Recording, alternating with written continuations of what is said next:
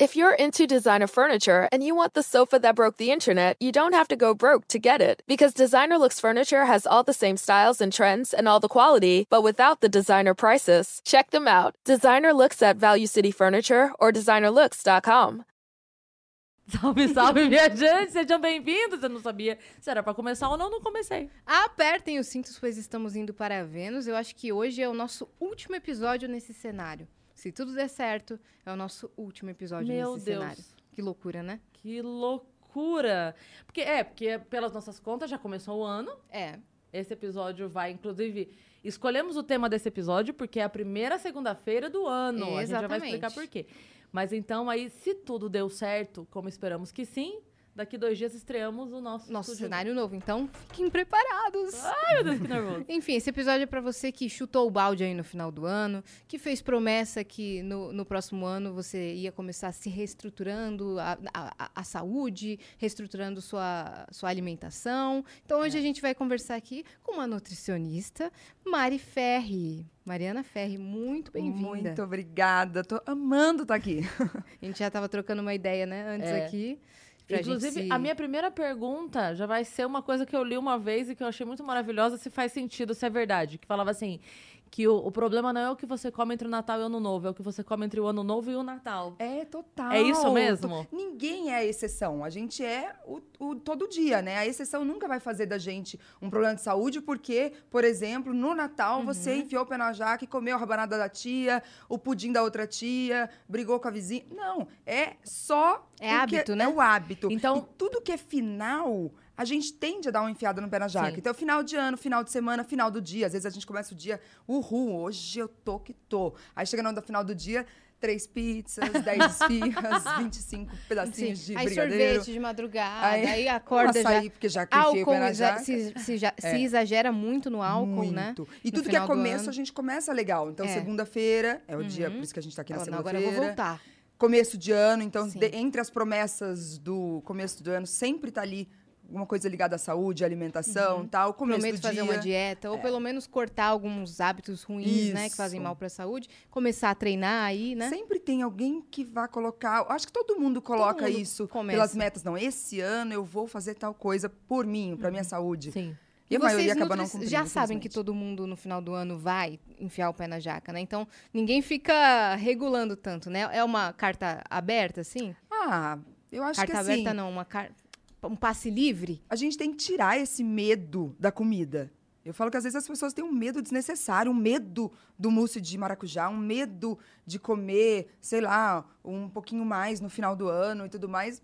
Acho que aproveita, coma, mas tenha consciência de que as coisas voltam, entendeu? Uhum. Então, assim, o problema é quando você leva isso, é o que a gente estava falando, você leva isso pro ano inteiro. Sim. Ah, não, amanhã eu começo, amanhã eu começo, amanhã eu começo, e o amanhã tá em 2024 já. Então, esse é o problema. Mas hoje, ah, não, eu vou me dar o luxo de comer aquela rabanada maravilhosa, eu vou comer um chocotone que eu tô muito afim de comer, tá tudo certo. Tá tudo certo, Tá né? tudo certo. Se não tira até sua felicidade do final do É, ano, que é comemoração. O comer, ele é uma coisa maravilhosa. É prazeroso, É né? prazeroso. E não é porque a pessoa ela tem um biotipo diferente do outro que essa aqui g- gosta mais de comer do que essa. Todo mundo gosta de comer. Às vezes você gosta Sim. de comer A, a pessoa gosta de comer B, mas todo mundo gosta de comer. Então a gente tem que tirar esse peso da comida, sabe? A pessoa já come com culpa. Isso é Sim. muito ruim. Você É. nem aproveita aquele momento que você está comendo Sim. e aí você está comendo com culpa. Nossa, eu não deveria estar comendo. Hum, Mas eu. Puta, que Aí merda, ela já devia entra mal, isso né? já entra mal. Então, assim, hum, se eu pudesse dar uma dica para as pessoas é faça valer a pena. Escolha um negócio legal para comer e come feliz. Porque também, às vezes, a gente come, mas nem gosta tanto daquilo, mas tá comendo porque tá ansioso, Aham. porque tá nervoso. Aí vou comer, dane-se. Sim. É- Mas nem é uma coisa que a pessoa ama. depois, né? Então, já que vai comer, escolhe. Fala assim, ó, sei lá, vamos dar um exemplo do Natal, né? Então, o do Ano Novo. Tem um monte de coisa aqui. Cara, ó, esse vai valer a pena, esse vai valer a pena e esse vai valer a pena. Senta, faça o seu momento ali maravilhoso, fecha o olho se for possível e come feliz. Seja feliz, E é. seja feliz, sem essa loucura de, meu Deus, tô comendo mais amanhã, mas preciso acordar cedo, amanhã eu vou correr, amanhã eu vou não sei o quê, nossa, não devia estar comendo isso, aí o que, que eu faço? Porque daí a relação com a comida vai ficando desgastante. Uhum. Desgastante? Desgastada? É Desgastada. desgastante também. É, a relação com a comida vai ficando doentia. Eu Sim. falo que daí vira um, até um relacionamento abusivo. Abusivo com a comida, Eu amo né? aquilo, mas aquilo vai me fazer um mal hum, emocional já na hora que eu tô comendo, além do mal fisiológico, mas principalmente um mal emocional. Então eu quero aquilo, mas aquilo vai me fazer um mal, mas eu quero aquilo, aquilo. Isso daí a pessoa às vezes vive a vida se relacionando bem, mal com a alimentação. Sim. E se tem uma coisa que a gente não vai deixar de fazer é comer. Sim. Então imagina você ter um É vital, relacionamento né? abusivo para a vida. Uhum. Um relacionamento interpessoal, você pode simplesmente falar, olha, chega, não quero mais isso para mim Uhum. e vou tocar minha vida por aqui. Com a comida não tem isso. Você vai continuar comendo. Então a pessoa tem que aprender que tá tudo bem você comer as, as coisas dessa época do ano e volta e depois recomeça, tudo normal, tá tudo certo. E o álcool no final de ano, que o pessoal costuma exagerar? Que, quais são as consequências? Desidratação. Porque a gente associa no Brasil um final de ano quente, que a gente já tende a desidratar, e o álcool ele desidrata muito. Então, às vezes a gente acha que desidratação é uma coisa para demora para chegar, mas eu vou falar que 90% das pessoas que eu atendo estão desidratadas, porque ingerem naturalmente pouca água, bem menos do que deveria. E o álcool ele vai desidratar. Então, o que, que vai a consequência disso? Cansaço, desânimo, falta de energia, vontade de não fazer nada, atrapalha a memória, concentração, foco, é, dá mais desânimo ainda para fazer as coisas. Então, às vezes, aquela pessoa vai ficando. É, Ai, vamos fazer um negócio? Ah, vamos. E ela não tem muito. Aí, quando você vai ver, é uma desidratação crônica já. Sim. A pessoa, o certo a gente deveria beber 35 ml vezes o peso por dia.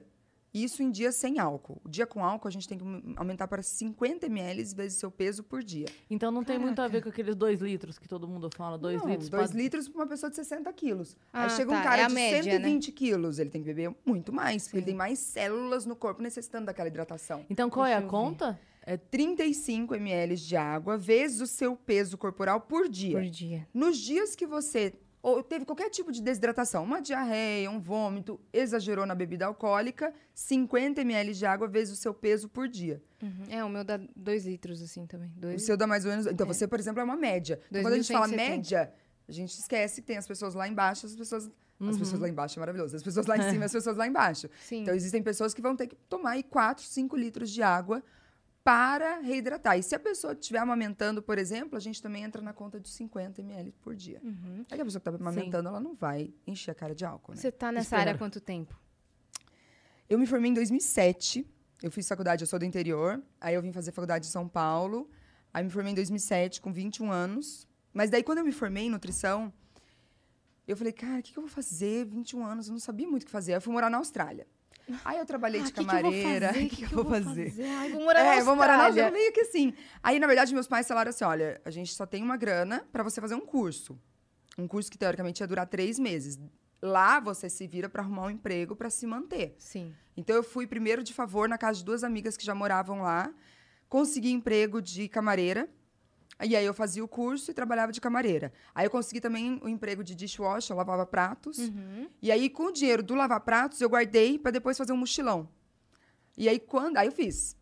Tailândia, Malásia, Indonésia, Singapura, Laos, Camboja, foi maravilhoso. E ganhava legal pra lavar prato, né? Porque Ganhava. Um amigo meu foi morar na Austrália, ele teve esse emprego de lavar pratos, ele juntou uma grana. Junto. Assim, você vai morar bem, mas É. você não vai esbanjar É, luxo. Não é exorbitante. Não é mas exorbitante, mas dá pra você, por exemplo, viajar. Mais dá aqui, você... com certeza. Muito mais. É, então.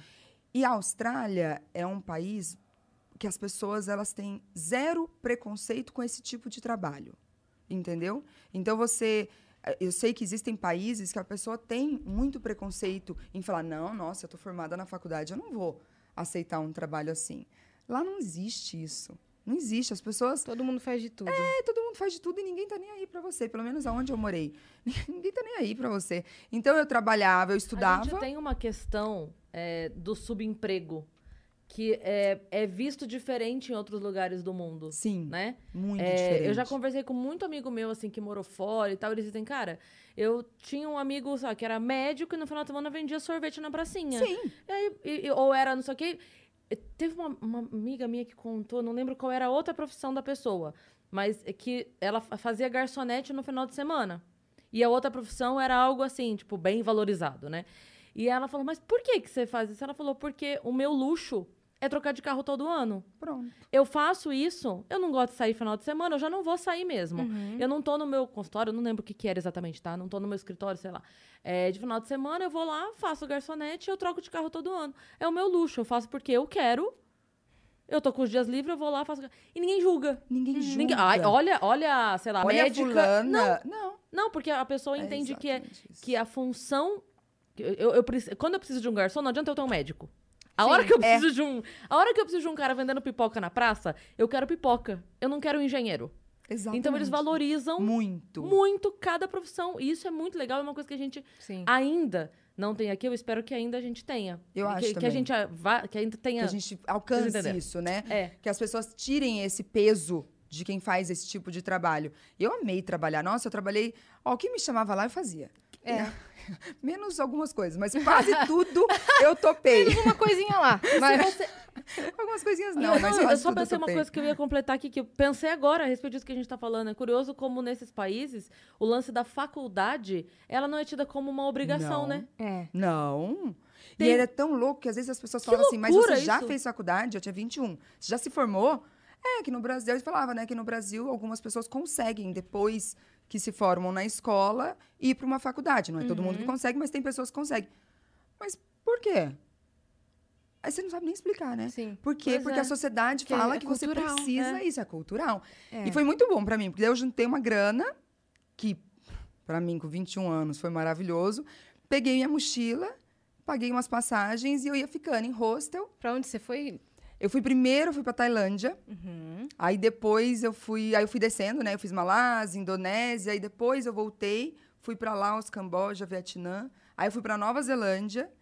E aí eu voltei pra Austrália, porque acabou o dinheiro. Isso em um ano? Isso em um ano. Aí Caraca. acabou o dinheiro. Foi menos de um ano até. Aí eu falei, nossa, agora eu preciso voltar pro Brasil, né? Nisso minha mãe, tadinha, né? Ficou surda, ficou. Ela ia somatizando as angústias de onde minha filha tá, então ela perdeu a audição. Depois ela De verdade, perdeu, perdeu a audição? Não, perdeu e voltou. Quando eu conseguia falar com ela, foi emocional. De tensão. E hoje eu sou mãe, eu falo, meu Deus, eu não vou deixar minha filha ser isso, lógico que vou. Mas vou junto. Vai mostrar o caminho. Falando, a mamãe já foi, então vem comigo. Vem comigo. Mas aí eu voltei. Aí chegou uma hora que acabou o dinheiro. Eu falei, gente, eu vou voltar pro Brasil. Eu tinha meu namorado, que era meu marido hoje, era meu namorado. Ele morava aqui no Brasil. Eu falei, não, eu vou voltar pro Brasil e vou começar a trabalhar. Foi quando eu voltei. E eu não voltei para São Paulo. Aí eu voltei, já voltei pro inter- mesmo que eu tava sem grana, eu precisava voltar para morar na casa dos meus pais um pouco, Uhum. Para fazer, o que eu vou fazer? Da onde vocês São José são? dos Ah, de Campos. São José dos Campos. Aí eu comecei a atender, aí fui fazer pós-graduação e tudo mais, comecei a atender. E aí eu tô atendendo já desde 2009, eu tô com atendimento mesmo. Eu comecei com a seleção brasileira de rugby também, na época. Aí atendi o pessoal do rugby, aí eu fui, porque lá é muito forte o rugby em São Sim. José. E aí eu fui, aí foi indicação, indicação. Eu saí à noite na madrugada panfletando dicas de nutrição, então eu imprimia na empresa é, do meu sogro, dos meus pais, eu ia lá e imprimia, tipo, dica de água, dica de não sei o quê, é, comer isso faz bem, comer aquilo faz bem. E aí eu começava a deixar nos condomínios. E aí as pessoas começavam a agendar, e aí foi. Caraca, e por que, que você escolheu nutrição? Eu tenho comigo que todo mundo escolhe uma profissão para curar alguma coisa, seja nela ou em alguém, né? E eu tenho uma pessoa muito próxima a mim que sempre teve uma relação muito difícil com a comida. Então, sempre viveu num efeito sanfona, uma relação muito difícil com o próprio corpo, de não se sentir bem. Então, eu sempre falo que eu tenho comigo que as pessoas escolhem uma profissão para curar algo nelas ou em- alguém próximo a elas, que elas gostam tanto. E eu acho que nesse ponto foi por isso. Minha família tem muita gente na área da saúde. E aí eu falei, nossa, acho que vou fazer nutrição. E foi indo, né? Foi- eu não conhecia nenhuma nutricionista. Uhum. Mas daí deu super certo. Aí depois eu montei uma clínica mesmo, com vários profissionais.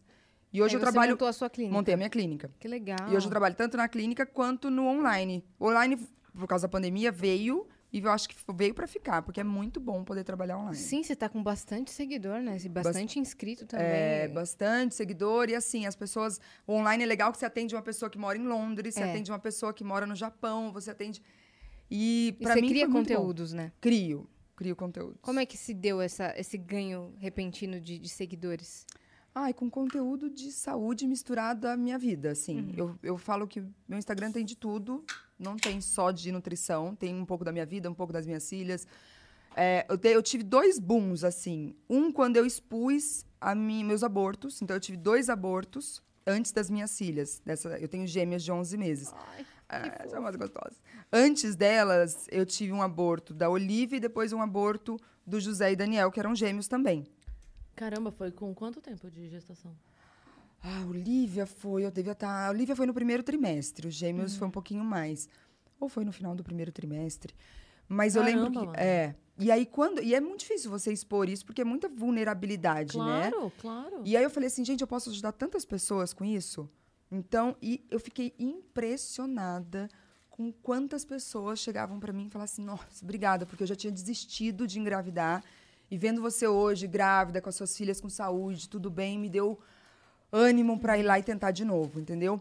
É muito comum, cerca de 20 a 25% das gestações, elas acabam no primeiro trimestre, num aborto. Só que é muito difícil para quem passa por aquilo. Claro, é Muito- desgastante. É, primeiro que assim, ou acontece da pior forma, que é um sangramento horrível, com uma cólica horrível. Eu já tive, é horroroso. É horrível, é horrível. E aí você começa a. É sangue, sangue, sangue, uns E é coágulos. uma dor. Não é dá uma pra explicar. pontada interna. É uma é- pontada. É, meu uma Deus. cólica. Imagina uma cólica intestinal muito mais forte. Nossa, E, e- e junta com a dor, então. A dor, a- Emocional? É a dor emocional. Meu Deus. Então é pior. parece que tá perdendo uma parte de É, você. é, é horrível. E o medo do que, que, você, do que, que vai sair dali. Você começa a ver sangue, sangue, sangue. É. Muito ruim. A segunda vez foi no ultrassom que eu descobri.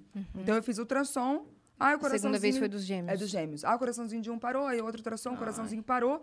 Aí eu falei, ah, não. Fui pro hospital, aqui em São Paulo.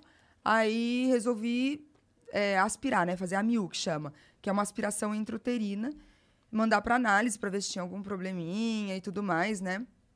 Mas é, foi, na verdade, eu descobri depois uma trombofilia, que não era um diagnóstico fechado de trombofilia, mas, enfim, eu poderia estar também aqueles, aqueles 20, 25% que perde a gestação no começo. Uhum. Aí quando eu expus, aí eu falei, não, eu quero ser mãe, meu sonho é ser mãe, eu nasci pra isso, eu tenho certeza Você disso. sentia que sim. E eu sempre falei que Deus não ia me dar uma vontade tão grande de alguma coisa se não fosse possível cumprir. Ia ser muito injusto. E eu sempre quis ser mãe. Eu, eu sou daquela assim que, de criança, eu falava, Ai, quando eu tiver tantos anos, eu vou ter filhos e não sei o quê. Eu, nem, eu nunca sonhei tanto até com casamento. Mas a maternidade. Já era, tava dentro de Você também? Mesma coisa. A maternidade estava muito mais dentro de mim do que o próprio casamento em si, sabe? Aí eu falei, não, cara, eu vou ser mãe, eu vou ser mãe. Aí a gente foi viajar no passado, aí a gente voltou de viagem, falando, bom, vamos liberar que vai. Aí eu engravidei das meninas. Em maio. Quem que é gêmeo na sua família que você tem essa predisposição genética? As irmãs do meu avô. Aí eu tenho primas, a Flávia e a Fernanda gêmeas. A minha irmã também engravidou de gêmeos e também perdeu Nossa. gêmeos também. E tem Nossa, deve ter, sido, um- deve ter sido um pavor quando você descobriu a nova gravidez de gêmeos, né? Você sabe que eu falo que só quem perdeu sabe. A gente Uhum. demora pra fe- festejar até a próxima gravidez porque dá medo. Entendeu? Uhum. Você Eu- pensou, ai, não vou contar. Ah, não vou contar. Eu fui contar com quatro meses. Sim. Aí. E eu sangrei na das meninas também. Ah, o dia que eu sangrei, eu falei, ah, não, de novo. Deus. Por que eu? É. E às vezes a gente tem uma mania muito ruim, né? De se comparar com uma pessoa em condições diferentes no sentido de por que, que aquela pessoa que não queria filho, Sim. que não tem condições, que está dando os filhos, colocando às vezes até para uma adoção, não vai cuidar com tanto amor, carinho, por não ter condições emocionais, físicas, financeiras, seja lá qual, essa pessoa engravida com tanta facilidade. Uhum. E a gente que está ali querendo, batalhando por aquilo, é um sonho meu, por que ser tão difícil? Sim. Uhum. Hoje eu entendo. Entendeu? Hoje eu entendo. Eu olho E minhas algum- filhas eu falo, nossa E senhora. alguns pais que realmente não podem ter, ter filhos também podem adotar essa criança que foi, Podem adotar. que foi Uhum. dada para adoção. Sim, por aquela Então, pessoa que não tinha é, condição. que não E a tinha gente- condição. É, E eu aí acredito tem um novo lar para essa criança que nasceu e Isso é de pessoas que sonham em, em- em ser pais de fato. Eu tenho pais é, na, minha, na minha família é, que optaram por adoção e são pessoas incríveis. E eu falo assim, olha, é para tirar o chapéu. E por isso eu entendo hoje. Sim. O porquê que alguns casais não conseguem, ou porquê que alguns casais têm essa, um caminho um pouco mais longo. Por que algumas mães optam por serem mães solos. Hoje eu entendo tudo. Eu falo quando a gente é mãe, a gente julga... A gente, é porque, mesmo porque a gente cospe, e cai um catarro, cai uma avalanche de catarros na testa todos os dias, né? Mas hoje eu, eu falo assim, que antes eu julgava até aquela pessoa que não amamentou antes de ser mãe. Porque, nutricionalmente falando, poxa, o leite materno é o melhor alimento do mundo. Como que uma pessoa desistiu de amamentar ou não se esforçou tanto para amamentar? Hoje eu olho e falo, nossa senhora. Entendo. Não, eu entendo tudo. Tudo. Até as mães que surtam, porque é impossível não surtar, Uhum. de cansaço, de exaustão. É impossível. É impossível. É impossível não surtar. É impossível não Em surtar. algum momento você vai surtar, né? Eu, não, eu não sou mãe, mas eu imagino que Em sim. vários momentos. Aí você olha sua mãe e você fala, como que ela deu conta? Sim. Às vezes não dá essa sensação, tipo, Você acaba respeitando ainda mais a sua mãe. Falando, Caramba, minha mãe é mesmo uma, uma guerreira. Porque... E eu tinha medo de quebrar a, a- a neném. Porque a Má ainda nasceu de oito meses. Então era muito pequena. Ela era um, ela nasceu com 2,125. Nossa, era muito pequena. Ela cabia, ela era muito pequena mesmo. Hum, Eu tinha medo de quebrar. Eu tinha medo de quebrar, então eu, eu, os 10 primeiros banhos dela eu não dei. Eu falava pra minha mãe, pode dar. Eu ia ter Você não medo quer dar um também. banho. Eu Daí- ia ter medo demais. Não, você tá doido? Aí eu, obviamente, ficava ali junto, né? Da minha mãe falava, ah, da- pra eu ter a, a- a emoção ali, né, do banho, fica junto, passa sabonete e tal. Mas o, o desvestir, vestir, porque ainda tava frio, tinha que ser rápido. Uhum. Mas você tá louco, eu vou quebrar essa criança. Frágil É. demais, né? É bem isso, essa sensação. A, un- a assim, unha que sai no dedo, que você nem corta a unha, de tão... de tão o- fina, é a, um a unha do papelzinho. recém-nascido você não corta, né? Ela cê É um papelzinho. É um papelzinho. Então eu falava assim, gente, só- É um papelzinho que corta. eu vou desmontar. Onde encosta, corta. Faz um cortinho. É. Eu falei, vou desmontar esse bebê. Então eu morria de medo. Mas é isso, você fica pensando tudo. Tudo. E a sensação que a gente pensa praticamente que tudo vai dar errado.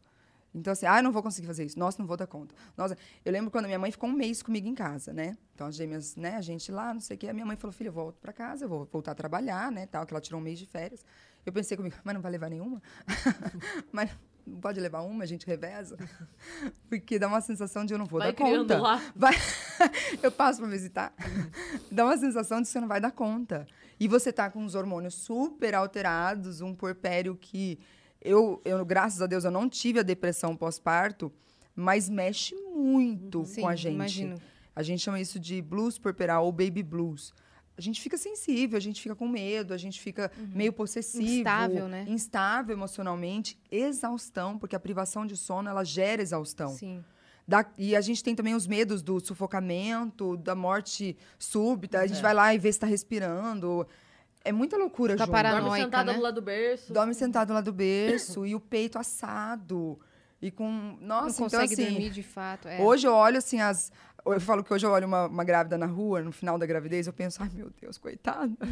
Porque esse Tipo, é primeiro lindo, mês pós-parto. É. não, esse primeiro mês pós-parto é pra tirar o chapéu pra gente. Você já, A gente já é muito passou, né? incrível, Já faz viu? 10 meses que você passou do primeiro mês, né? Não, agora, ah, nossa, tá na melhor fase. É? Nossa, essa fase é muito boa, porque interage, né? Que fofinho. Porque esses três primeiros meses, todo mundo fala do marco dos três meses. Uhum. É uma sensação de doação, doação, doação, e não tem muita coisa em troca, porque não tem interação.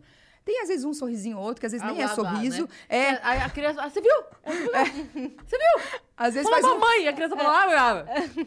é bem- às vezes faz um espasmo aqui, fala, tá rindo. Tá rindo, olha. Ai, achei engraçado. ah, Aí você tenta fazer mil rir. vezes aquilo e nunca mais ri. Ela nem tinha rido.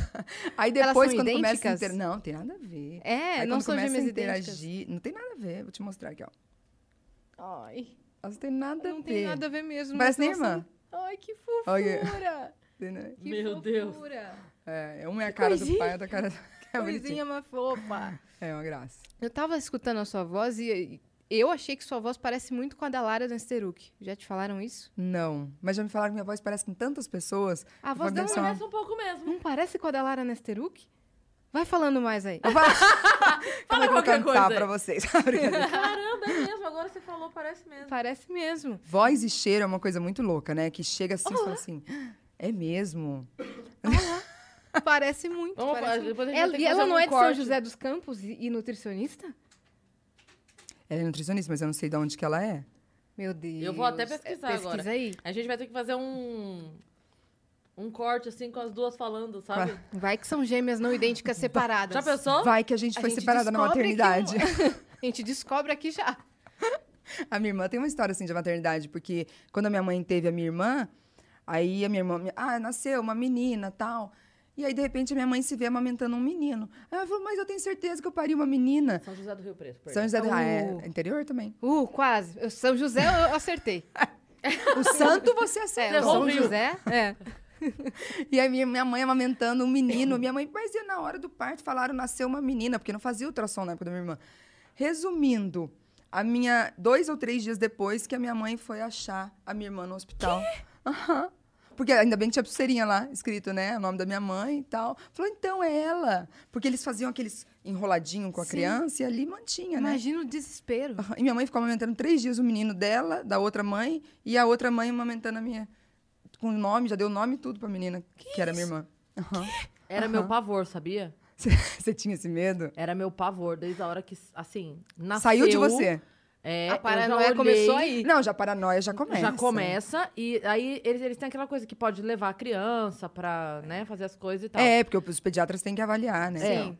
Então, eu optei por ficar no quarto, eu não deixei ficar no berçário. Não, dorme no quarto, porque aí eu ficava, eu não dormia à noite. Eu revezava, eu e o, o pai que tava lá de acompanhante, minha mãe também tava. E cada vez que alguém tinha que levar, ah, levar pro banho, levar, porque no Tipo, hospital vai fazem junto. tudo, né? Minha mãe seguia. Ela pode seguir a enfermeira. Aí minha Sim. mãe ia. Vai que, A né? enfermeira entrava, minha mãe ficava lá olhando, fazia tudo, enrolava de novo e trazia de novo. Vamos dar "Tá moleza? louco?" Não Vai que rola uma? Nazaré aí, né? Não, então, porque Que já, a já teve caso de, Tá de pessoa que se, se. Eu ia falar fantasiou, mas se. É, E rouba a criança. se, se vestiu de Uhum, se enfermeira, entra no quarto, ela vem buscar pro banho, sai, some com a criança do hospital É. e a pessoa não vê mais. Ai, me dá até um negócio aqui, ó. Olha Nossa, você tá- eu, eu ficava apavorada, eu falava, pode seguir. É. Vai A seguir, enfermeira. acompanha. Oi, eu sou sua enfermeira. Quantos anos na profissão? Qual o seu nome inteiro? É, É, é, bem não. cê- E eu ficava à noite no hospital aqui, assim, É, viu? Já começou a noia bota, ali. bota a cadeira atrás da porta, que se alguém entrar, a gente ouve, a gente vai acordar obrigatoriamente. Meu a cadeira arrastando. Assim, neurótica, a louca. Hoje Mariana Ah, está louca. bem, tá? Mariana ela está tem bem. 21 anos. É. É ela mesma. É, ela, me- é, não, não filha tem como negar. mesma. É a cara, É. não tem como negar. Não tem como negar. Mas a gente fica... Fica. Não tem. Eu tenho medo, sabe do quê? Ainda não chegaram nesse ponto, porque elas ainda não andam, né? Mas praia. Quando eu vejo praia com criança e muito cheia, aquela praia de fim de ano lotada, eu falo, gente, eu acho que eu vou pôr um, um chipzinho, Não, sabe tem assim? a pulseirinha, tem, tudo. Tem, tem, tem, é. gente- tem gente que usa até como se fosse uma mochilinha. Que é uma E é uma coleira. coleira. É. Hoje eu entendo até as mães Então, que fazem tem isso. muita, tem muita mãe Entendo que é tudo. julgada. Eu tem muita entendo mãe que é tudo. julgada Eu por entendo fazer tudo. isso. Tem mãe que é julgada por fazer isso, por Tem. usar a mochilinha. Fala, nossa, é seu filho ou é seu cachorro? Fala, minha filha, Cê você é? não, sa- você não sabe se eu desviar o olhar um segundo, É. onde essa criança vai parar? E é bem isso mesmo, Não é é? um segundo. Ah, não, É. você tá maluco. Não, sem contar que às vezes não é nem a criança, é a maldade mesmo É. do mundo. Do mundo. Que Não, mas, passa por alguém, exemplo, a- é. a pessoa. Então, uma coisa que eu já falei, inclusive aqui no episódio do. do acho que foi do Diego Collector que eu Do falei. Collector. Que é, ele falou: ah, tem que ter senha com os filhos. Eu tenho senha com a Mariana, desde muito pequena. A gente tem senha, tipo assim. Ah, tipo, se acontecer alguma Se- coisa, se- ela vai eu ligar e ela vai falar a palavra. de se de segurança. fato eu precisasse que alguém buscasse ela na escola, por exemplo, é, alguma coisa. Nunca aconteceu de mandar um estranho que ela não conhecesse. Mas se eu precisasse, falava, ó, se, se alguém chega lá pra te buscar na escola, vai falar tal palavra. Uhum. Aí você pode acreditar que foi eu que mandei a pessoa mesmo. Se não falar essa palavra, não foi eu que mandei. Gente, isso é muito importante. É, importante muito. mesmo. Não, vou fazer Parece paranoia, toda mas. Tipo assim, aí acontece, você pega uma cara. palavra bem brá, né? Aham. Assim, que não teria por que a pessoa falar. E combina com seu filho. Ó, se eu mandar alguém, Aham. nunca acredite. Ah, sua mãe mandou vir te buscar. Eu sou amigo da sua mãe, ela tá lá trabalhando no, no- Começa a dar informação que a criança começa a acreditar? Não, é verdade, ele sabe mesmo, minha mãe tá lá. Nossa. Mas se eu não. Mas se eu não falar tal palavra, se a pessoa não falar tal palavra, não der tal Caramba. informação, Quando eu você era não, criança, não, não vai embora com a pessoa. Quando eu era criança, eu ficava super brava que minha mãe não, não deixava, por exemplo, na praia, eu ficar ali na bordinha do mar, sabe? Sozinha. Tudo tinha que estar junto. Ou eu ir na re-rap do shopping sozinha. Minha mãe não deixava, assim. Ou ela deixava e ficava ali. De olho. De olho. Sa- Ia brincar naqueles brinquedões de shopping. Fica, minha tia, minha mãe ficavam de olho. Eu ficava, caramba, eu sou monitorada. Hoje eu entendo porque eu tenho uma sobrinha e eu levo ela pra, pra passear, meu. E eu o medo de sumir? Uhum. Meu, é um medo.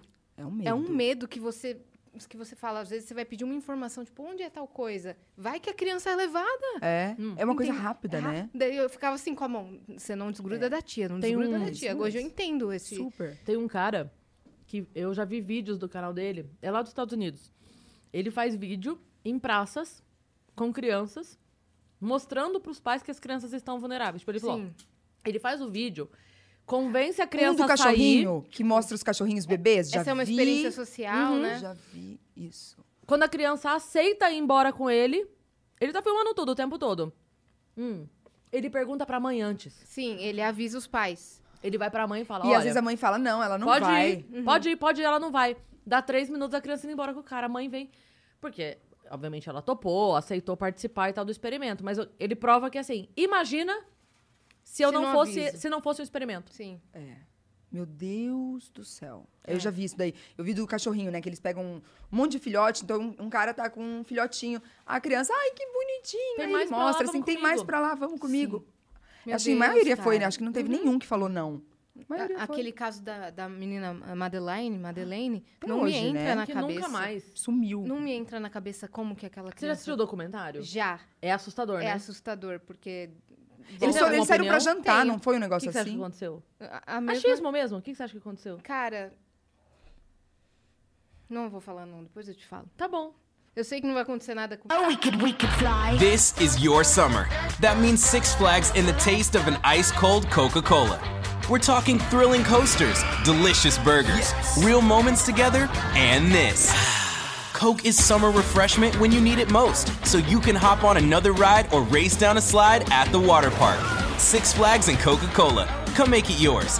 Visit sixflags.com slash Coke to save up to $20 on passes, plus daily tickets starting at $34.99. Amigo, mas eu não É, quero... Não, tá. É porque julgar, assim. assim. É, é muito doido, né? É. Muito. A, a, a história toda ali é muito Hoje ela Porque doida. não teria acho que quantos tenha anos sido já? um sequestrador. Eu também acho que não. Então, É, essa a gente gente. divide... Acho Uhum. que é a mesma opinião. Sim. Ai, que bizarro. Ai, Bizarro. fico arrepiada. Essas coisas é muito doidas. Sim. Acho que eles saíram pra jantar, não teve uma história É, história foi no, assim? dentro do hotel mesmo. Que E saíram pra aí, jantar. a- pelo menos a, a, a, a história contada, né? Que aí, a partir do momento que uma criança some e nunca mais aparece, a gente não acredita em ninguém mais, né? Mas a história que é contada é que eles estavam voltando do quarto de 15, 15 minutos, meia, meia hora, sei lá. Um voltava pra olhar, e aí numa dessa um foi, a criança tava, quando o outro voltou, a criança já não tava. Essa é a história, só que aí buscaram, aí viram os carros que estavam saindo, porque era um lugar. Não era a praia de Copacabana com 300 mil pessoas no Réveillon. Era um lugar fechado. Tinha, sei lá, 40 carros no É, local. tipo um resortzinho. Então, era um resort. Fechado. Entendeu? Então era, era muito mais restrito. Câmeras de segurança espalhadas. Então. Foi algo muito bem planejado, pode ter sido, né? É, sei lá, gente. Uhum. Que loucura. Mas ela estaria hoje, acho que é Ah, já 20, teria... 20 e é, poucos, né? Já, já seria É. adulta. Caramba. Aí vimos fazendo reconstituição, né? Como, como ela estaria hoje, né? Mas ninguém nunca mais a viu. Caramba. Ah, você tava dizendo que você começou a postar conteúdo na internet e É, foi, foi Aí eu comecei seguidor. a postar conteúdo na internet, aí fui Na pandemia? seguidor. Pandemia, falei da, da, Da questão da gravidez. Aí eu postava muita, posto, né, muita coisa de saúde mesmo, desde receitas, dicas práticas e tudo mais, e aí foi indo. E aí as pessoas acabam compartilhando, Uhum. e aí foi aumentando, assim, de forma orgânica, bem interessante. E, e acaba que você consegue atender online, e você, isso, online, a internet, né? Sim, a internet, uhum. ela chega para todo mundo. Uhum. Tem um lado bom do atendimento online, que eu amo, que a gente consegue ter acesso às pessoas, mas acaba que as pessoas, por ela, por- eu faço pelo WhatsApp, então às vezes as pessoas têm o seu WhatsApp. Então manda lá a foto do cocô. Tipo, está bem? Querida, não precisa. Ou põe você num grupo de- da família, tipo, um grupo de venda de alguma coisa. Sim. Fala, Gente, que essa pessoa Por tá quê? Por quê eu? Por quê? Sabe? Ou Sim, manda é. todos os dias É, um. Você tem que ter um outro número só pra isso. Mas né? e as Tem, medidas da pessoa? É Ela que faz? Eu, assim, eu acho que isso é o de menos. É super Entendi. importante? É super importante. Mas o quanto a pessoa se sente bem expondo, às vezes. Vamos falar que 90% das pessoas se sente desconfortável subindo numa balança. Não é nem o peso que eu digo, mas é tira. É, tem- foto. É. Ah, Foto. tá. Tipo, tem então, assim, na minha cintura, clínica a gente quê. faz, né? Tudo. Pro, pro presencial. É, a gente faz tudo. Mas no online eu falo para as pessoas fazerem foto. Sim. Elas fazem foto e aí é, não precisa me mandar, entendeu? Até por uma questão até de segurança da internet, né? Então elas fazem foto e elas vão se acompanhando. Não adianta fazer foto to- toda semana, porque às vezes você vai- não vai ver tanta diferença e se Desanima. frustra, desanima. Porque o ser humano, ele gosta muito de resultados. Todos Sim. nós gostamos muito de Visuais, resultados. né? É, palpáveis, né? Palpáveis. Então não, adianta, só a pessoa falando assim, ah, ah, tô fiz comendo um melhor. exame de sangue, tá bem melhor que Isso, antes. Fiz um exame de sangue, o meu É. colesterol, minha insulina, meu triglicérides melhoraram.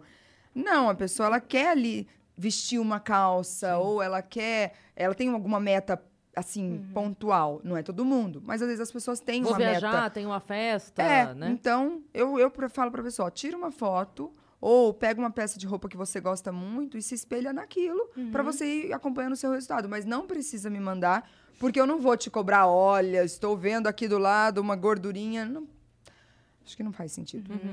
É, eu ia perguntar assim: a gente falou, né, de que estamos na segunda-feira aí do ano, a galera Isso. toda aí com os seus planos de mudança de vida. Eu queria que você desse algumas dicas simples e fáceis pra quem tá começando. Sabe? Tipo, Primeiros passos, Os né? prime... É. Tá. Porque não adianta falar pra alguém que tá Não. vivendo rock and roll da alimentação e falar, não, a partir de amanhã é só salada, meu amor. Que não, vai, acontecer. Vai fazer três dias e vai desistir. É. Sim. Mas eu queria que você desse assim, um, sabe? Um Olha, norte. Pra começar. Pra onde eu começo? Isso. Primeiro, bebendo água. Pode parecer a coisa mais boba, mais banal, mais absurda. Não é possível que essa dica faria tanta diferença na minha vida. Mas faz muita diferença. Muita. Desde a disposição até a pele. A- Desde a da parte de memória, concentração, foco, até o funcionamento da minha mitocôndria, que é uma organela dentro da célula. Então, assim, faz diferença para tudo. Um organismo bem hidratado faz muita diferença. Então, beba água. Primeira coisa. Sempre, Segu- né? Sempre. Segunda coisa é aprender a diferenciar fome de vontade de comer. água aqui que tu me sentindo. Né? Tô me sentindo- Comecei a me sentir mal. Tô até tremendo um pouquinho. É, a segunda dica que eu daria é pra pessoa sempre antes de comer parar pra pensar se é fome ou vontade de comer. Porque muitas das vezes a gente come por puro impulso. E será Ah. que aquilo ali é fome? Uhum. Porque fome é uma necessidade fisiológica, né? Assim como fazer xixi, assim como fazer cocô. Não é assim, tipo, opa, tá no horário, deixa eu ali sentar pra fazer meu cocô. Não, é uma necessidade fisiológica. Se eu tenho vontade de fazer cocô, eu vou sentar e vou fazer um cocô. Fome deveria ser assim. Tenho fome ou não tenho? E a gente criou um hábito de comer e se alimentar mesmo sem fome. Uma dica que eu dou para pessoa diferenciar fome de vontade de comer é pensar assim: comeria um ovo agora? Ah, não. Então não é fome. É Se é vontade. pontual, se você tem nome e sobrenome do que você quer, normalmente é vontade de comer. É Então, fome aquilo quando. Nossa, eu comeria qualquer coisa agora, né? Tipo, Isso é é fome. fome. Eu tô Ah, você quer? Você topa fome. essa banana? É o que eu tenho. Quero. Nossa, eu tô com muita fome. Pra mim, a sua dica do ovo não serve porque eu amo ovo. Eu quero. Você então comeria um tá. chuchu agora? aí se eu falar que sim, aí ok. Porque o ovo... Pronto. Pra Você mim, comeria, sei lá, um bife que mataria a fome? Ah, comeria. Então, beleza, é fome. Ah, tá. Ah, não, não, que eu quero um pãozinho de queijo com requeijão de tal lugar. Pronto, já tem É nome e vontade. sobrenome, é uma vontade de comer. Então, uma dica que eu dou an- antes de comer, parar pra pensar se é fome ou é vontade de comer. Legal. Porque a gente começa a aprender muito sobre isso. Até sobre o nosso impulso. Às vezes a gente, vamos supor que aqui tivesse um monte de coisa, a gente tá conversando e tá ali comendo. Uhum. No final das contas, você nem sabe o que você comeu. Você nem prestou atenção direito no que você comeu. Você acabou de comer, você não se saci- você acabou de comer e não se saciou de fato. Ou então aquela coisa, eu quero alguma coisa, mas eu não acho. Aí você abre o armário, aí você fecha o armário, aí você abre a geladeira, aí você fecha a geladeira, você volta pro armário, como se fosse mudar alguma coisa. Vai que alguém colocou alguma coisa ali, eu não vi. O duende Sim, que mora duende. dentro do meu armário, te escondido atrás da farinha. É um sempre pacote de assim. passatempo. É. Aí Vai eu- que... É que quando você abre, você pensa, eu quero alguma coisa boa. Putz, não tem. Aí vai no outro, putz, não tem. Agora vamos pra segunda categoria É, de uma tipo, coisa pu- média. É, uma coisa média. O que, que eu comeria agora? É por isso que a gente reabre, não é? A gente, exato, porque Não vai, é? aquilo não era o principal, mas vai É. que agora ele, ele sirva. Tá, te- já vi as opções que É. tem. Agora o que, que eu comeria dentre Você começa a diminuir o nível de exigência, entendeu? É. Ah, Até chegar uma hora aveia, tá ótimo. Só É aveia bem- pura aqui, ó. fala, É bem Tá assim. show. Então, assim, quando você faz esse exercício de parar pra pensar do que é fome e vontade de comer, que às vezes as pessoas falam que ai, comer bem é, um- é comer caro. Não é. Comer bem é comer comida de verdade, é comer sim. comida. Nossa, Mas eu é- amo comer comida. É comer comida. Sim. Só que hoje em Eu, dia a eu gente abre a a geladeira... comida do que o lanche. Ah, eu Nossa, também. Sem dúvida. Eu também. Eu falo que se eu, troco, se eu trocar por algum motivo um almoço por um lanche, eu tenho a sensação de que eu preciso, por exemplo, à noite jantar uma comida. Tem uma sensação de que parece que alguma coisa está de errado ali. Uhum. Eu também eu gosto de comida. E não é nem por aquilo lá ter mais calorias ou ser mais gorduroso, é porque eu, eu me sinto é. mais feliz comendo Eu comida normal. Eu, eu já não consigo Comida caseira, gostar sabe? do hambúrguer. O hambúrguer, cheeseburger, O lanche, você o diz. lanche, é. Então, assim, quando eu. Que, que nem agora eu tô comendo um lanche aqui. Eu tento ir pro lanche que é, por exemplo, é frango picado com tomate. É o mais prato possível Com cara Dentro de do prato. pão. com dentro beleza. do pão. Pronto. Sabe? Eu nem. Se eu tiver comendo hambúrguer, pode ter certeza, não foi uma opção. É porque todo mundo ia pedir daquele lugar e eu pedi também. Isso é. E eu ainda tento ver alguma coisa que seja assim, tá, vamos ver então o que, que é o mais Que tem cara de, de comida. fora. E é, às vezes aqui no Vênus, que é onde as pessoas veem a gente comendo, não dá pra você pedir um arroz feijão, entendeu? é, é. Não- bater um pratão, é, feijoada, uma feijoada aqui. ó. Mas seria incrível. Seria bom. Mas não dá, e a gente prefere o quê? Coisa que dá pra Mas você Comer sabe assim. que essa mudança, né, do padrão alimentar veio com a inserção da mulher no mercado de trabalho. Antes, quando- que foi uma coisa maravilhosa. Cá estamos. Mas antes, quando a mulher ela era a dona de casa, ela fazia a refeição da família, então ela acordava, ela fazia o café da manhã, ela fazia o almoço, ela ia para a feira, para o mercado, para a quitanda, comprava as coisas, preparava o jantar, as pessoas, os filhos chegavam da escola, o marido chegava do trabalho e ela tinha aquela refeição pronta, feita. Quando, na década de 50, 60, a mulher começa a ir para o mercado de trabalho, a própria indústria alimentícia viu uma sacada. Falou assim, cara, essa mulher não vai mais ter tempo para Uhum. ficar indo no supermercado, ela não vai mais ter tempo para preparar aquelas refeições todas. Foi quando começou o industrializado. Sim. Os enlatados, os, os lasanha pronta, não sei o que pronto. Uhum. O micro-ondas. Porque foi uma sacada da indústria alimentícia de ganhar em cima disso. Uhum. E aí as pessoas começaram a deixar de jantar, por exemplo, para fazer um lanche prático. É. Então, essa mudança da mulher, a inserção da mulher no mercado de trabalho mudou o padrão alimentar de uma família. Sim. E hoje eu falo que são poucas as pessoas, ainda que eu atendo pelo menos, que têm o hábito e a preferência pela comida. Igual a gente estava falando aqui, Ou a por maioria das cozinhar. pessoas. Ou por cozinhar. É, eu queria muito conseguir cozinhar, mas eu não tô tendo esse tempo. Aí eu falo, e aí você caramba. pede. Mas É, hoje em dia a gente também peço. consegue pedir comida. É, dá Sim. pra pedir Né, um dá pra caseirinho pedir- dá pra gostoso. pedir um só, caseirinho. só vira um mic direcional pra sua boca. Isso aí. Pra começar a cantar. Você canta também? Lógico que não. Ah, vai que, né? Nossa, até minhas filhas iam fazer assim. Você não canta pra elas dormirem? Coitadas, eu né? Acho que elas dormem de desespero. Tipo, eu prefiro dormir do que Deixa continuar eu ouvindo esquecer isso. essa voz aqui. Você canta pra elas dormirem, não, pra elas acordarem. Eu canto. Tipo isso. Ah, E aí, o enfim. caseirinho, a gente tava E, o- falando. e o caseirinho. Dá pra pedir o caseirinho. Hoje em dia dá pra pedir, mas É. a gente passou por um tempo aí, na década, principalmente de 90, que a gente chama de década de- da trash food, assim, sabe? Do. Foi quando introduziu muito refrigerante, Foi. muito suco em pó. As propagandas ainda eram um pouco abusivas nesse sentido. Você tinha uma árvore com um monte de suquinho em pó e falava, olha, eu sou laranja, e tirava do pé da árvore o sachezinho do suco Sim. em pó. Então, a- a, a geração da década de 90 é uma geração que não comeu muito Tal bem. coisa vale por um bifinho. É, a tal coisa vale por um bifinho. Ou era um status a pessoa levar pra, pra escola um saquinho de passatempo, um saquinho de bolachinha. Era muito status. Nossa, quem tem dinheiro faz É. isso. E, e era meio feia a pessoa que levava uma comidinha, levava uma quentinha. Uma maçã. Levava, é. E hoje em dia a gente sabe que, nossa, pelo contrário, né? Ou deveria ser, mas eh, eu falo que a gente está melhorando muito nesse sentido de resgatar o óbvio, Sim. que é a comida de verdade, E valor agora pro quem óbvio. leva, quem leva a coisa feita em casa é a que é o invejado, né? Que fala, Nossa, sua mãe tem tempo de fazer pra você uma... É, Tem várias né? mães. Vocês já viram Nossa, aquelas ela mães É, TikTokers? minha mãe fez um bolo, sua mãe fez um bolo?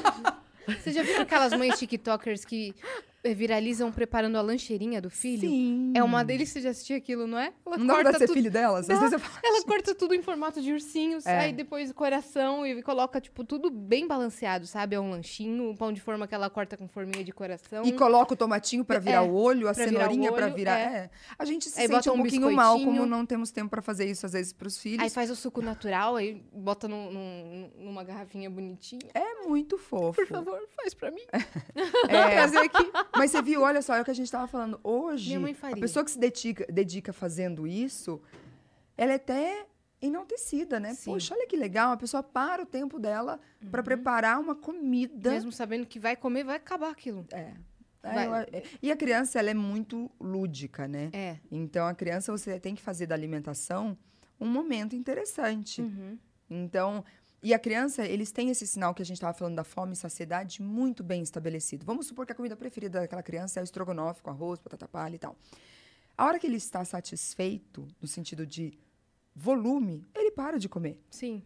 Aí você fala assim, ué, mas deixou metade no prato, não estava gostoso? E é a comida preferida dele. Quer dizer que estava gostoso, você mas que ele se colocou mais. sentiu satisfeito. E, infelizmente, muitas das vezes, a educação é, poxa, tem que comer até o final. Se comer, vai ganhar tal coisa. Se você acaba limpar o prato, Sim. mamãe vai ficar feliz. Isso é muito ruim, porque aos poucos existem dois hormônios que regulam isso, né? É, fisiologicamente falando, grelina e leptina. Aos poucos a gente vai perdendo essa capacidade de regular e de saber o que é fome e vontade de comer. E como a gente foi educado falando, você vai me deixar muito feliz se você comer tudo até o final. Sim. Você inconsciente começa durante a vida a querer comer, comer, comer, como se você fosse deixar as pessoas felizes fazendo isso. Psicologicamente você fica. Sim. E aí eu falo que, então, se a gente fosse pensar naquelas dicas lá, primeiro, beber água, segunda, aprender a diferenciar fome de vontade de comer. Uma outra dica é esperar, por exemplo, três minutos antes de repetir alguma coisa. Porque às vezes está muito gostoso. E a gente é automático, Seu né? A gente impulso querer é, ah, repetir. É. Se você esperar três minutos, é o tempo que o cérebro precisa para identificar sua saciedade. Uhum. Cerca de 80% das vezes que você fizer os três minutos para poder repetir, você vai desistir de repetir. É o truque do rodízio. É o truque do rodízio. Minha comi- Falando em comida, eu tô ficando com fome. Minha comida chegou, você sabe dizer? Tá bom, então. Obrigada, É. mãe. Lógico. E eu, eu percebo isso claramente, assim. O truque Tem do um, rodízio. tem um rodízio. É, tem um rodízio que a minha filha gosta muito de ir. Eu não sou muito de japonês, não, mas nesse aí eu vou porque ele tem bastante opção pra quem Quentinha. não come. É, é. E, e a gente gosta muito de ir lá. E eu percebo claramente, assim, de você pedir, e aí você pediu tanto, vem menos, e aí não sei o quê, e aí demora a próxima. A gente fala, não, mas a gente, a gente vai comer. Nós estamos em cinco pessoas na mesa. Exato. Você pode mandar, a gente vai comer. Uhum. Não vem, vem um pra cada.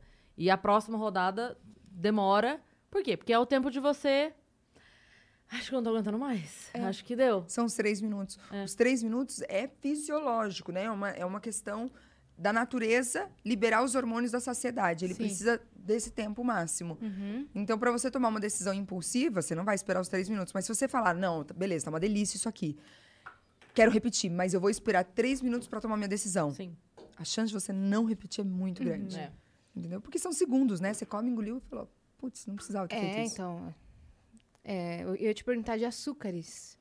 É legal cortar É. Nossa, é um presente que você faz para É? você mesmo, é. Não, ou substituir por outro tipo de açúcar? Olha, açúcar é açúcar. O fato dele ser dele ser açúcar, é- açúcar é açúcar. Então, ah, açúcar mascavo, açúcar demerara, açúcar de coco, açúcar de beterraba, açúcar da maçã, açúcar da cana, açúcar refinado, açúcar cristal, é açúcar. Então, para o nosso organismo, pensando no sentido, nem, nem tô falando de peso, de corpo, nada disso. Sobrecarga de pâncreas, risco de diabetes, outras doenças envolvidas, até mesmo ansiedade e tudo mais, é muito ruim. Uhum. Então, o açúcar, ele tem. Ah, tra- traz algum benefício para a saúde? Não. Às vezes, a gente chama isso de comfort food. Existem alimentos que eles trazem um conforto pra gente, Sim. que é um conforto, às vezes, de resgate de memória. Então, por exemplo, ah, a balinha tal que meu avô levava quando ele ia me visitar. Eu falo que o comfort food não vale a pena ser cortado da sua vida. Porque Desde que ele seja esporádico. feliz, é. Porque ele te, te remete a alguma coisa muito boa, de uma infância. Todo mundo aqui tem alguma comida comfort food. Sim. Às vezes é salgada, às vezes é doce, às vezes é, sei lá, pizza na sexta-feira, o cheiro do não sei o que, o cheiro de um Uhum. Bolo de churrasco. chocolate da mãe. O bolo de chocolate da mãe. Então, assim, esses são comfort foods. Então, são alimentos que trazem um conforto até mesmo emocional. Esses alimentos vale a pena listar. Tipo, ó, quais são os meus comfort foods? Por exemplo, pra mim é pão de queijo. Pão de queijo pra mim é um super... Mas eu não vou comer qualquer pão de queijo, que não vai Sim. valer a pena. É Vai o pão de queijo que tem que valer a pena. Entendeu? Ah, Nossa, esse tá bom. Esse vale a pena. Ele é maravilhoso. Ele me remete muita coisa boa. É, Então, assim, esses comfort foods, se não for uma coisa diária, ele vale a pena participa- participar da sua alimentação aí. Mas o açúcar, para diariamente, ele só vai trazer malefício.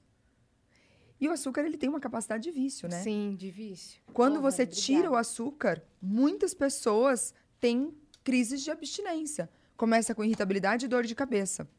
Então, a pessoa que é viciada em consumir, precisa de um docinho de sobremesa, precisa de um açúcar na vida, não consegue dormir, vai caçar. Às vezes come açúcar puro, achocolatado puro. Essa Mistura pessoa leite condensado com achocolatado. mistu- puro, exato. É, né? E às vezes não tem outra coisa, a pessoa vai na internet, busca, compra alguma coisa por aplicativo, É. porque precisa daquilo. Porque ele faz uma alteração, uma liberação de alguns neurotransmissores que geram sensação de, de um prazer momentâneo bizarro, como algumas drogas, inclusive. Uhum. Então ele tem uma capacidade de vício. E quando a gente tira o açúcar, a gente tem que estar disposto aos primeiros dias pós-açúcar. Que, Que é uma pós retirada do açúcar, mesmo. que é uma abstinência. Aham. Então, Você vai ficar sem energia, talvez. sem energia, falta de eh, disposição, irritabilidade, uma alteração de humor, assim, como se fosse eh, uma TPM mesmo. Eh, algumas pessoas com dor de cabeça, que é muito comum. Então, como se fosse uma dor de cabeça, ela é bem aqui na lateral e às vezes um pouquinho frontal. é crise de abstinência. Então, é tempo. Coisa de, no máximo, duas semanas. Mas, assim, a pessoa tem que ter um propósito muito grande por isso. Muitas pessoas conseguem é, por promessas, né? Ah, eu vou ficar sem porque eu fiz uma promessa Sem para isso. chocolate, sem açúcar. Sem chocolate, sem açúcar e tal. Mas Servidas? é, não, muito Eu obrigada. gosto disso aqui, ó. Poke. Pouco é maravilhoso, né? Eu gosto de poke. É, é comida lá. Olha lá, é comidinha. Hum. Aí tem a proteína, tem a salada, tem. Né? Pouco é uma Gosto delícia. bastante. Hum, uma vez eu tive essa de, de cortar os açúcares, o açúcar, o branco. E eu substituí por açúcar de, de coco, que é a Nutri. É, ele é uma opção melhor, mas ele ainda é açúcar. Uhum. A Entendeu? gente reduziu tudo, mas assim, café, eu não queria café amargo, puro. Aí ela falou, então coloca uma colherzinha de açúcar de coco. O nosso paladar, ele tem uma capacidade de adaptação muito grande, que as papilas gustativas que detectam o sabor, elas se renovam. Então, no máximo em 40 dias, dois meses, você tem uma renovação completa do paladar. Então, às vezes, na primeira vez que você coloca alguma coisa na boca, por exemplo, um café amargo, nossa, insuportável, que horrível. E aquilo vai melhorando. Aí, depois de um tempo, você fala, gente, como que eu tomava um café doce? Eu não consigo mais tomar doce. Ou, por exemplo, a pessoa começa a comer comida em casa, com tempero caseiro. Aí vai, às vezes, na casa de alguém que usa um, muito sal, usa aqueles condimentos. Você não consegue comer direito. Então, o nosso paladar, ele se adapta. Se hoje a gente fosse, nós três aqui, vamos morar no México, comer uma comida muito picante, com jalapeño, com muita pimenta. No começo, a gente vai achar muito difícil. Depois, a gente começa a se adaptar. Chega uma hora que a gente tá amando. Aí, a gente vai voltar pro Brasil e falar, meu Deus, que comida sonsa. Falta uma coisa. Era a pimenta. Que a gente se adapta mesmo. A né? gente se adapta. Tanto que quando a gente não gosta de alguma coisa, teoricamente a gente deveria experimentar nove vezes em tempos diferentes para de fato decidir se gosta ou não gosta Comida daquilo. japonesa, né? Tem gente que só começa a gostar depois da quarta, quinta Açaí. vez. Às vezes Açaí. a primeira vez que a pessoa pôs o açaí na boca, fala, nossa, gosto de terra. Não, não gosto. Aí depois tá lá, louca do açaí. Sim. É. Não, o meu negócio com a comida japonesa não é nem o, o sabor, é a textura. Ah, eu tá. Do tenho. cru. É, não Então, sei. Mas Ao- o corpo se acostuma. O, sabe? Não sei. A, a textura, eu não consigo. Nem o Vitão consegue. não, Vitão. Não, Gente, também? É. Parece que vem na boca, ele ganha um tamanho na boca, né? Quando você vê, você tá... É. hum, aquele crepe da cebola que solta aquela aguinha assim? É insuportável. A gente, a, a gente tem um paladar muito parecido. É mesmo? Eu e o Vitão. Muito, muito, assim. E eu e a filha da Cris temos parecido também. É. É verdade. É verdade. Então, assim. Mas o que, que você não É. come de jeito nenhum? Tem alguma coisa que você fala, nossa, isso não dá? Eu tenho. Cruz, né? Eu De tenho. comida japonesa. É, não, assim, por exemplo, eu, eu gosto de ceviche, por exemplo. Ah, e é cru. É. Mas a ele- textura ele é diferente. ele- então, ele é cru, mas já não tá mais cru, né? Porque, É, ele, porque ele foi cozido no limão. marinado, né? É, foi marinado. Mas assim, eu acho que se eu tivesse que escolher uma coisa, sabe? Assim, ó, Cris, bota uma coisa, você seria a buchada. Tá. Não consigo. O cheiro, Não eu dá. já. Não, não vai. O meu é feijão. Não consigo. Feijão. Nem um tipo, nem tipo um branco? Aquelas tenta convencer, né? Uhum. Aquelas tenta convencer. Não, mas e o branco? Hum, eu sei que eu não gosto salada. porque eu sinto, às vezes, sei lá, tem numa comida mexicana, tem feijão dentro, eu sinto o gosto, falo, estragou. Sem a pessoa falar que, tá, que tem o feijão, eu sinto o gosto, falo, não, tá horrível. É. Eu não gosto, já tentei experimentar várias vezes, eu não gosto do gosto do feijão. É, não, pra mim a buchada também entraria igual você. Isso não dá. Meu cunhado, ele. Ele, imagina, nordestino, o café da manhã dele, se pudesse ser uma buchada, um sarapatelzinho, uma coisinha assim de manhã. É. E ele bem casado leve. bem leve, É pra começar o dia bem. E, e a minha irmã é vegetariana, casada com ele. Ela fala, meu Deus, o dia que ele chega com as buchadas dele lá, ela fala, meu Deus, eu preciso Não, sair e parece de casa. que quando, quando cozinha na casa. A casa fica. Acabou, acabou. Depois É. dali você tem que incinerar a casa, você tem que, sei lá, chamar alguém pra muda pra casa benzer, porque o cheiro não vai embora nunca mais. não é forte. As famílias mudam da casa e o cheiro da buchada fica. Não, fica. Uma Falando em- buchada de 2003 foi feita aqui. É, Tem nossa, plaquinha na cozinha da casa. É, eu fiz faz, faz 15 anos. É. A família anterior fazia. Falando em, em comer de manhã, tem muita gente que não toma café da manhã, né? É. Que- qual, qual que é a sua recomendação sobre? Se não tem fome, não precisa comer. É a história da fome e vontade de comer. Você tem vontade de fazer xixi? Não, tá no horário do xixi, que eu vou ali fazer xixi. Não é porque a gente acordou que a gente tem que comer, salvo alguns casos. Então, por exemplo, o diabético tipo 1, que é o insulina dependente, o- uma gestante, um atleta de altíssimo rendimento, que vai ter 8, 9 horas de treino, Então, essas pessoas, elas precisam comer mesmo Porque- em horários... Porque tem que comer. Porque tem que comer. Porque deu a hora. Porque deu a hora, porque tem risco, entendeu? Pra saúde. Uhum. Tirando essas pessoas, tá tudo bem. O nosso corpo, ele aguenta dias sem comer. Não tô falando pra gente ficar dias sem comer. Mas o nosso, ele não aguenta dias sem água. Mas ele aguenta dias, 40 dias sem comer, ele aguenta. Uhum. Nosso corpo, ele tem uma capacidade de produzir no jejum, no- durante o período de jejum, corpos cetônicos, que vão fornecer energia pro cérebro pensar. Então, assim, essa história de, ai meu Deus, mas eu não vou conseguir pensar, consegue. Consegue, até às vezes melhor. Não é à toa que o jejum ele está presente em todas as religiões, práticas religiosas. Porque você consegue aprofundar mais na oração, ou seja lá qual é a prática da pessoa, durante o período de jejum. Por quê? Porque a liberação de corpos cetônicos faz com que o seu cérebro continue funcionando muito bem. E o tal do jejum intermitente? Ah, ele é maravilhoso, eu sou fã. É Tem até mesmo? tatuado aqui. Ah, brincadeira. Eu juro que eu Eu olhei. acreditei, eu, Eu, também. eu, sabe? Rolou Rolou, Ó, nossa, jejum que tosca. intermitente. aqui nos faço dedos, né? selfie. Assim, ó. Assim. Ai, sou muito fã. Mas eu Ela vai fazer ainda. ainda vou fazer. Se tivesse Orkut, eu juro que ia criar uma, uma Uma comunidade. comunidade. Ah, já ia é. ter. Já ia ter. Mas Sou eu ia estar lá. jejum intermitente. Eu sou muito fã. Como é que Eu, funciona? ent- eu intermitenters. É, intermitenters. Você faz? Não. Agora, amamentando, não. Mas amo o jejum intermitente. Antes da gravidez fazia muito. Como é que é? É você. Então, vamos supor, a pessoa se alimenta num período de 8 horas, tô dando um exemplo, tá? E fica 16 horas em jejum. Nesse período de jejum, é para beber muita água, então não é jejum de tudo. Então, vamos supor, para de comer às 8 da noite e volta a comer na hora do meio-dia. Porque E- vale o tempo dormindo. Isso Porque ajuda vale o tanto. tempo dormindo. Eu acho tão maravilhoso isso. No dia de jejum, posso dormir um pouquinho ah, mais. eu vou dormir 8 da noite e acordo meio-dia. Ó, incrível. Então, o jejum nada mais é do que um período de inanição, de um período sem se alimentar. É, e o organismo funciona melhor. Então, melhora o sistema imunológico, melhora o funcionamento do intestino, melhora a parte de raciocínio, memória, foco, concentração, disposição, melhora a Por percepção do alimento. períodos? Você pode fazer para a vida inteira. E o jejum não é só para quem quer emagrecer, que às vezes a pessoa acha, ah, não, mas eu não quero emagrecer. Já sou magro, eu tô bem, eu tô bem assim com o meu corpo, eu não quero emagrecer. Não é esse o maior objetivo. Não. Você sabe Mas que... também faz. Mas também faz. Um ganhador do Prêmio Nobel de Medicina, ele descobriu que no período de jejum as células fazem um processo chamado autofagia, como se fosse uma limpezona da célula, uma faxinona na célula. E essa célula ela ganha uma longevidade. Ou seja, então quando a gente fala de envelhecimento precoce, não é ruguinha, entendeu? Não, quando a gente fala de envelhecimento precoce, são as células envelhecendo antes da hora e criando doenças em pessoas que eram são jovens para ter aquele tipo de doença. E o que, que o jejum tem a capacidade de fazer? Essa autofagia. Então, essa longevidade da célula, Entendi. ela funciona melhor por mais tempo. Falando um- uma coisa assim, bem para um leigo entender. Então, o jejum, ele traz muito isso. É, isso ganhou, inclusive, prêmio Nobel de Medicina. É, a gente sabe que no período de jejum, o pâncreas funciona muito bem, então a gente diminui o risco de diabetes tipo 2.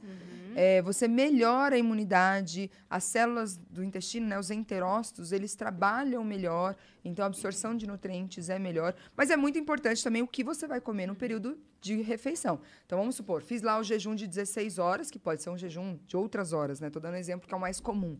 Aí eu parei de comer às 8 da noite, e vou comer ao meio-dia. Não é para você também ao meio-dia abrir três pacotes de bolacha, comer. Aí não faz sentido Fazer nenhum. É, entendeu? Seis panetones e duas pizzas Come sozinho. dois. Um tá Aí, bom. pelo contrário, isso vai criar... Não, e é muito ruim, porque pensa, o organismo tá ali, ó, sem nada, Uhum. Né? Só com água. E aí o que chegar, ele vai aproveitar muito Vai bem. absorver Então, mais. Ele Como vai a se comida a boa. receber essa quantidade de... É, come fruta, legume, verdura, carne, frango, peixe, o que você tem hábito de comer como comida. É uma hora pra você comer comida mesmo, Você sabe? já atendeu algum árabe em período de Ramadã? Já, mas daí é outro esquema, né? Porque não pode nem água. É. Não Que- pode nem água. Como que foi? É que a minha família é árabe, né? Então... Ah, é? Uhum. Eu não sou muçulmana, então eu não faço Ramadã, mas toda a minha família, assim, por parte Quanto de pai, faz. É um período mês. longo, né? Um mês e você pode comer a partir do pôr do sol do sol. até o nascer do sol. Então, Depois normalmente é um mês muito comer mais. festivo, né, para os muçulmanos. Uhum. E não pode beber água. É até uma Não falta de respeito. Eu fui por uma vez pro Egito. é, fui eu e minha mãe nessa viagem e a gente foi bem no mês do Ramadã. E eles falaram pra gente, olha, é muito falta de respeito você beber água na frente, você Sim. então tomem cuidado, porque estamos no período de Ramadã. Dá vontade e tal, né? É, porque a pessoa tá num esforço ali, né, religioso. Durante um mês é só no período do da pôr noite, do é isso? sol Do- ao, ao A nascer do partir sol. do minuto que é o pôr do sol, por exemplo, naquele dia é 18 e 24. Deu o pôr do sol, tá Pode liberado. comer. Até o nascer. Tem um calendário certinho, com E horário. aí do- durante um mês é, essa, é assim. Isso. Entendi. E aí as pessoas se reúnem pra comer todos os dias. Todos os assim. dias. Isso, é muito festivo. reúnem. E É um no mês muito último dia do importante. Ramadã, aí tem a festa nas mesquitas, que é é um banquete, assim, pra exército. É um banquete lindo, Se eu não me engano, enorme. só gestantes não fazem, ou É. pessoas com condição de saúde muito Crianças especial. também não precisam E fazer. crianças, é. Mas tem criança que... que Mas é uma prática que religiosa. faz um pequeno Ramadã, tipo... É, do meio-dia a cinco não come, sabe? vai Sim, acostumando. Vai habituando. Vai É, habituando. que é legal também, né? Uhum. Se é a prática. É, E você né? vê, é o que eu estava falando. é um né, sacrifício. É o que a gente estava falando. É uma prática religiosa, o jejum, em várias outras religiões. Sim, sim. Então, é, o jejum é um- uma maneira, inclusive, de uma conexão maior, seja se, qual é a sua forma de acreditar em alguma coisa, né?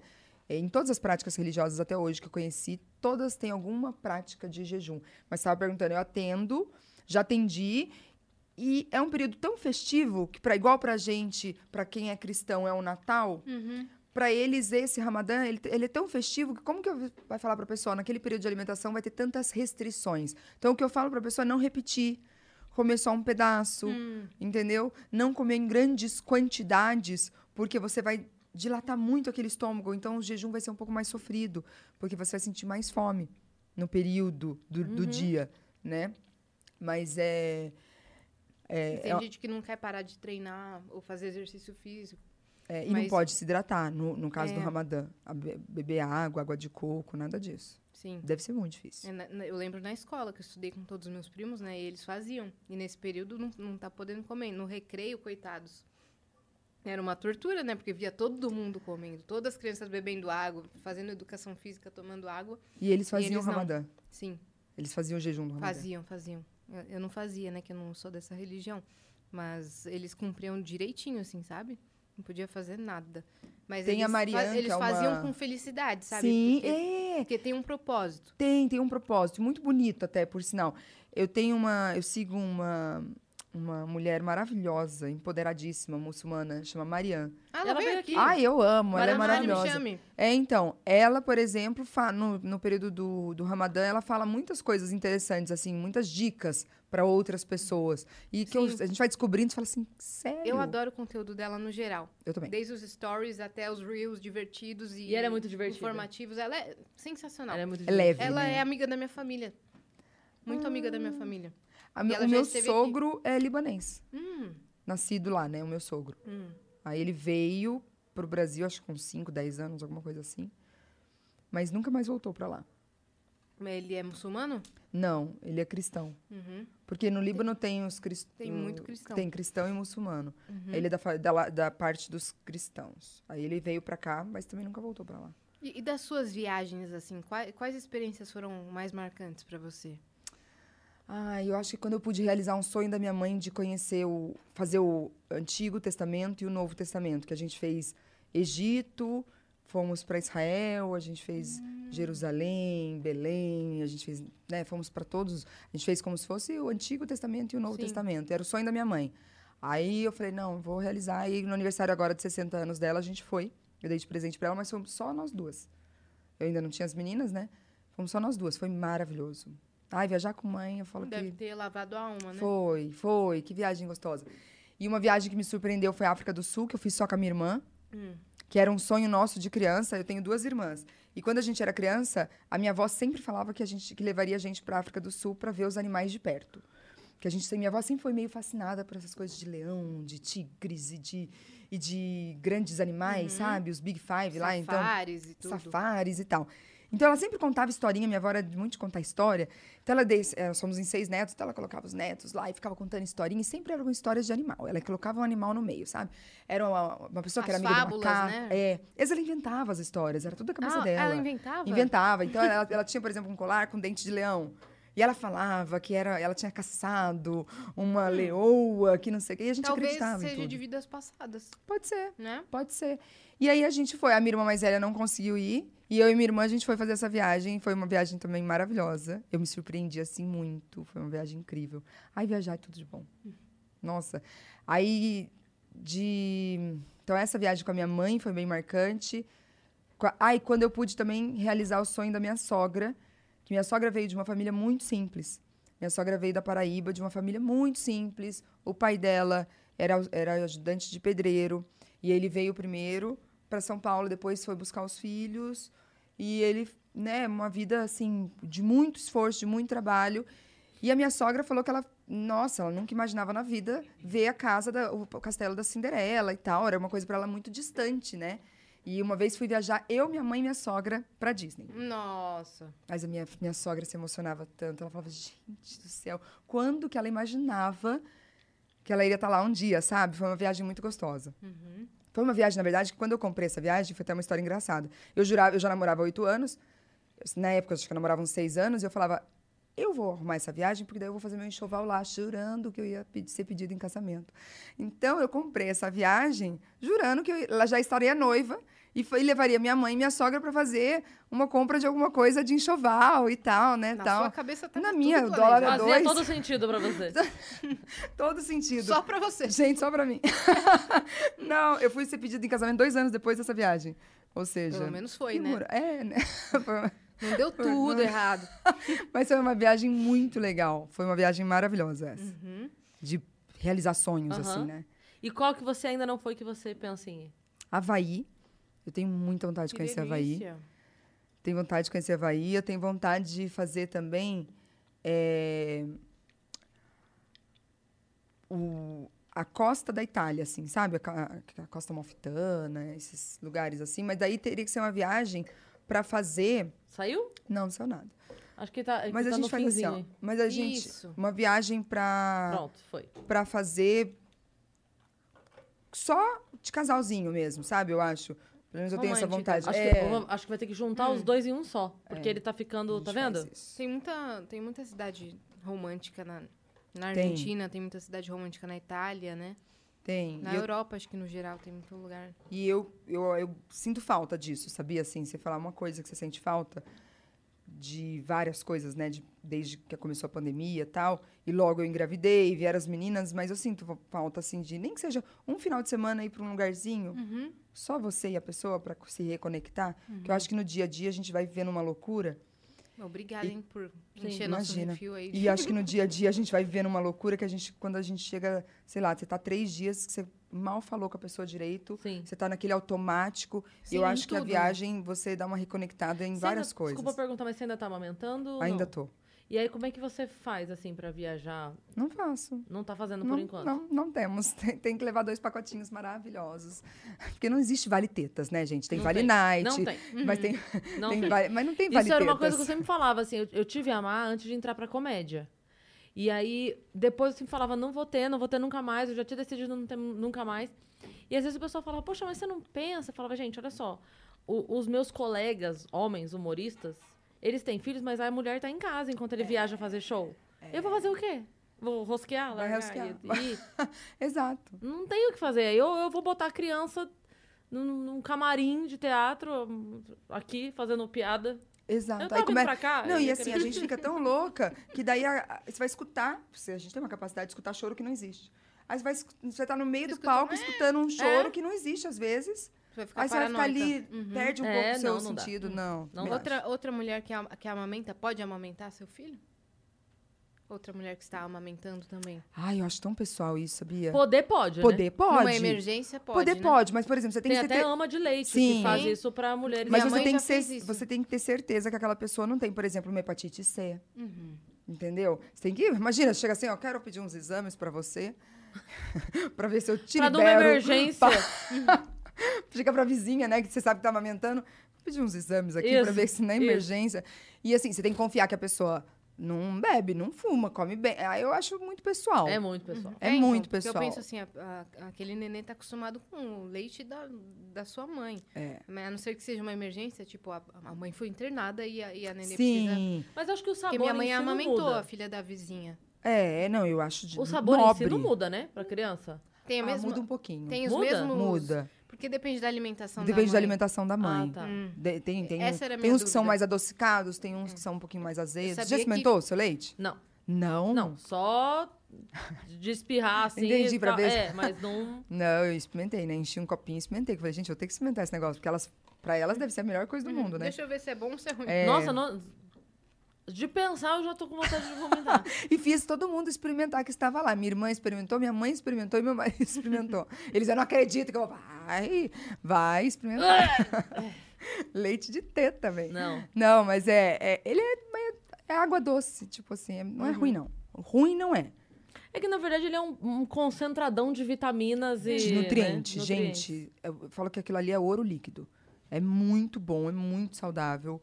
É, putz, é- a mãe que consegue amamentar, ela tá fazendo um, um- nossa, um bem incrível Sim.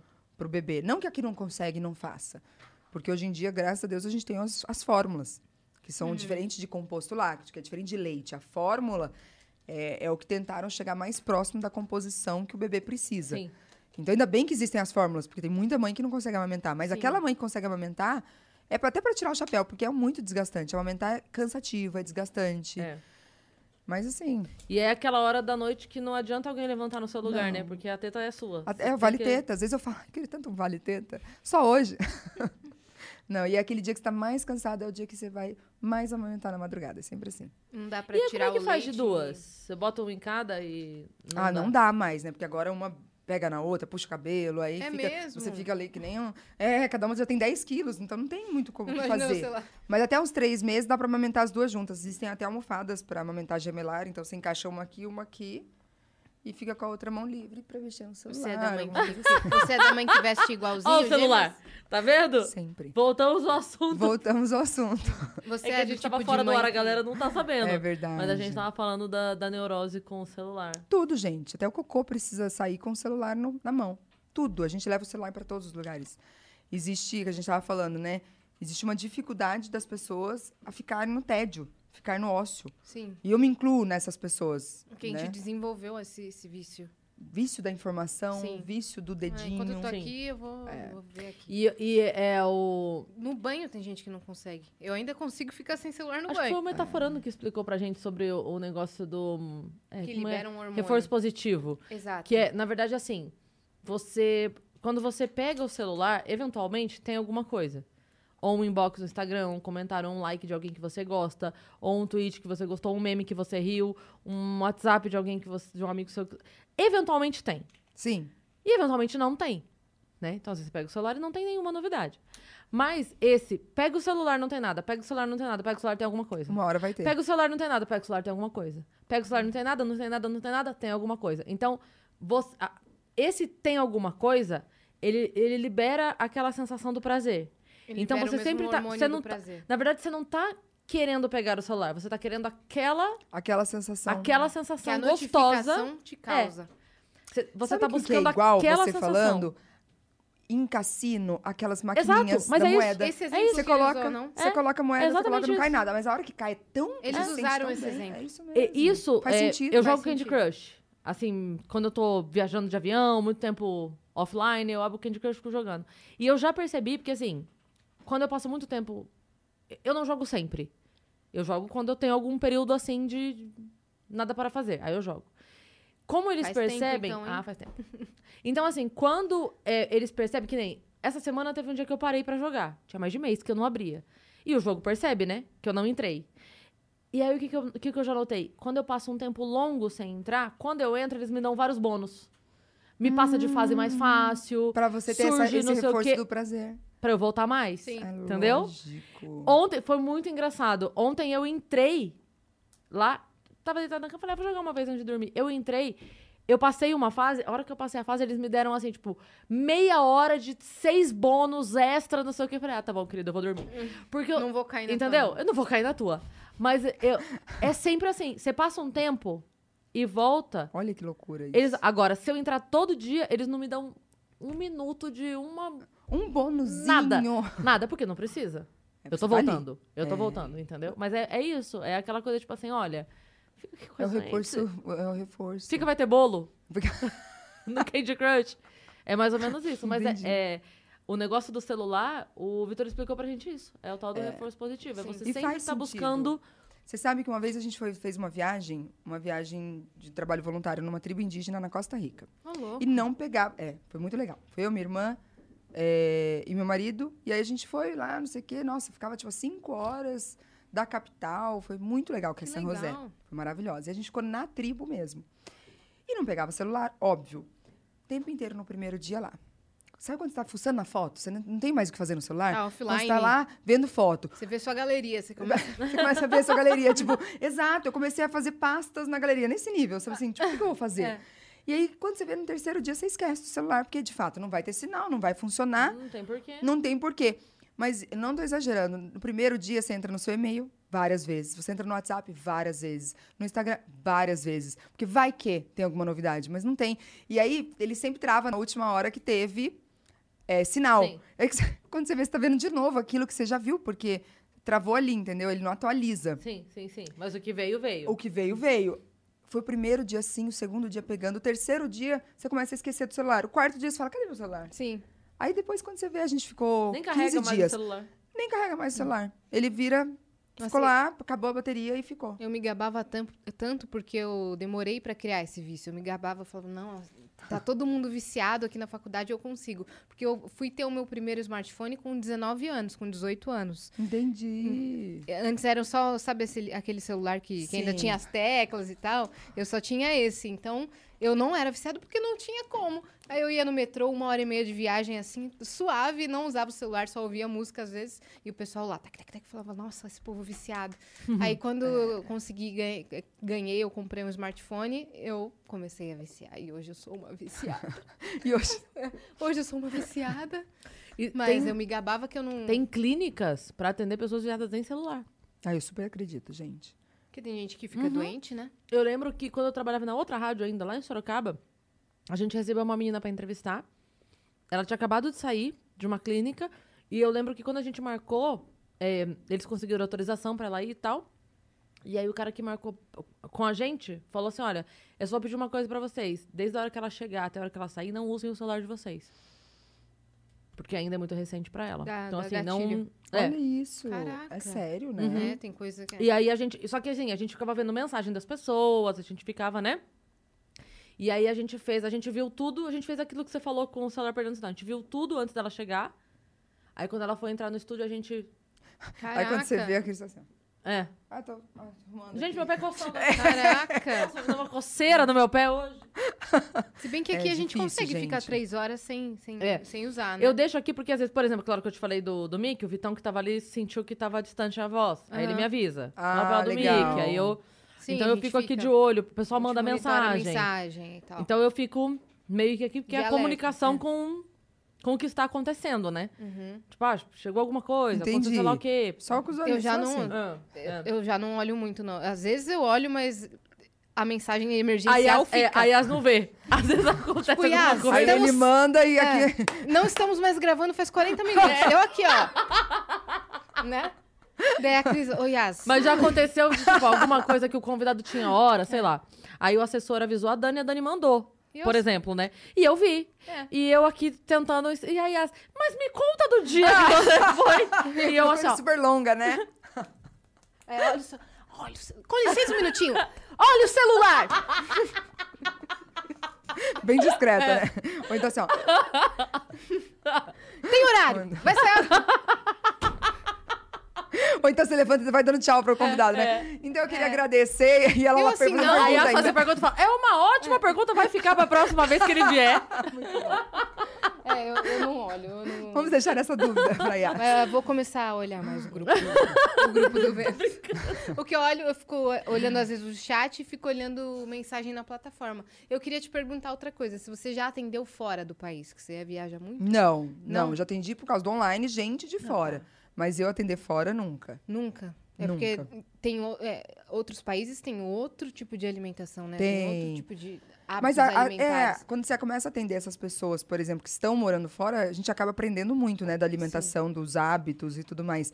Por exemplo, existem países que o almoço é um lanchinho rápido e à noite a janta é uma refeição como se fosse um almoço, uma refeição mesmo. Tem país que o almoço é uma refeição e a É. janta é só assim, uma tabuinha de queijo. Isso, e tem países que a gente tem uma, uma ideia de como as pessoas comem totalmente diferente do que é a realidade. Por exemplo, a gente acha que no Japão todo mundo come sushi o dia inteiro. E para eles não é uma coisa no dia a dia. Não é uma coisa assim que você come no dia a dia. Pelo menos as pessoas que eu atendi lá me falaram isso. Não, mas não é uma coisa que. Ah, mas o pessoal vai- que vê Brasil de fora, acho que a gente é feijoada É. e caipirinha É, todo Ca- dia. Farofa e churrasco e. E pronto. É, hum, é verdade. Poderia ser para algumas pessoas? Poderia. Mas, Mas, por não. exemplo, muita gente que vai para os Estados Unidos volta e fala: Meu, não dá alimentação lá, porque, cara, a opção é lanche todo dia, é lanche todo dia. E aí É. eu penso: como que você vai atender uma pessoa que, que as opções mais acessíveis para ela são fast food, sabe? Mas hoje em dia, todas as redes de fast food têm opções também menos piores. Não vou dizer que são super saudáveis, mas são menos piores. Hoje em dia, o mundo está preocupado com isso. Por quê? Porque gera muito gasto para os governos. A- as maiores doenças, né? Então, o que a gente chama de diabesidade, que é o diabetes e a obesidade, são as que causam as maiores mortes. Então, doenças cardiovasculares, AVC, infarto tal, e até mesmo câncer, a gente sabe que também tem relação com hábitos de vida. Se os governantes não começarem a se preocupar com o que eles oferecem, com o que é ofertado, desde as crianças nas escolas, nas creches, até para os funcionários e tudo mais, o gasto vai ser cada vez maior com a saúde pública. Porque as pessoas estão adoecendo. Hoje em dia, você pega, por exemplo, pessoas com 30 anos com hipertensão, com diabetes, com triglicérides alterado, com colesterol alterado, tomando cinco medicamentos por dia, que vai buscar, às vezes, ali no, no, no posto. Isso gera um gasto.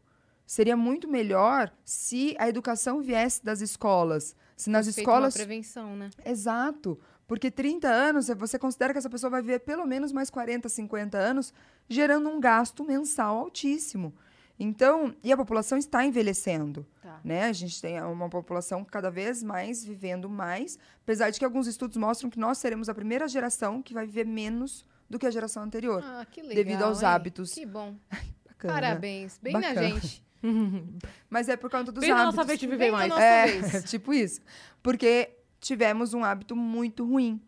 Então, A gente nem sabe o que, que o celular vai causar também. Não. Né? Se eu pudesse falar assim, uma coisa que eu acho que deveria mudar é a educação nutricional nas escolas. Assim como eu acho que deveria ter educação financeira também. Uhum. Educação financeira deveria ser matéria na escola Uhum. e educação nutricional deveria ser matéria na escola.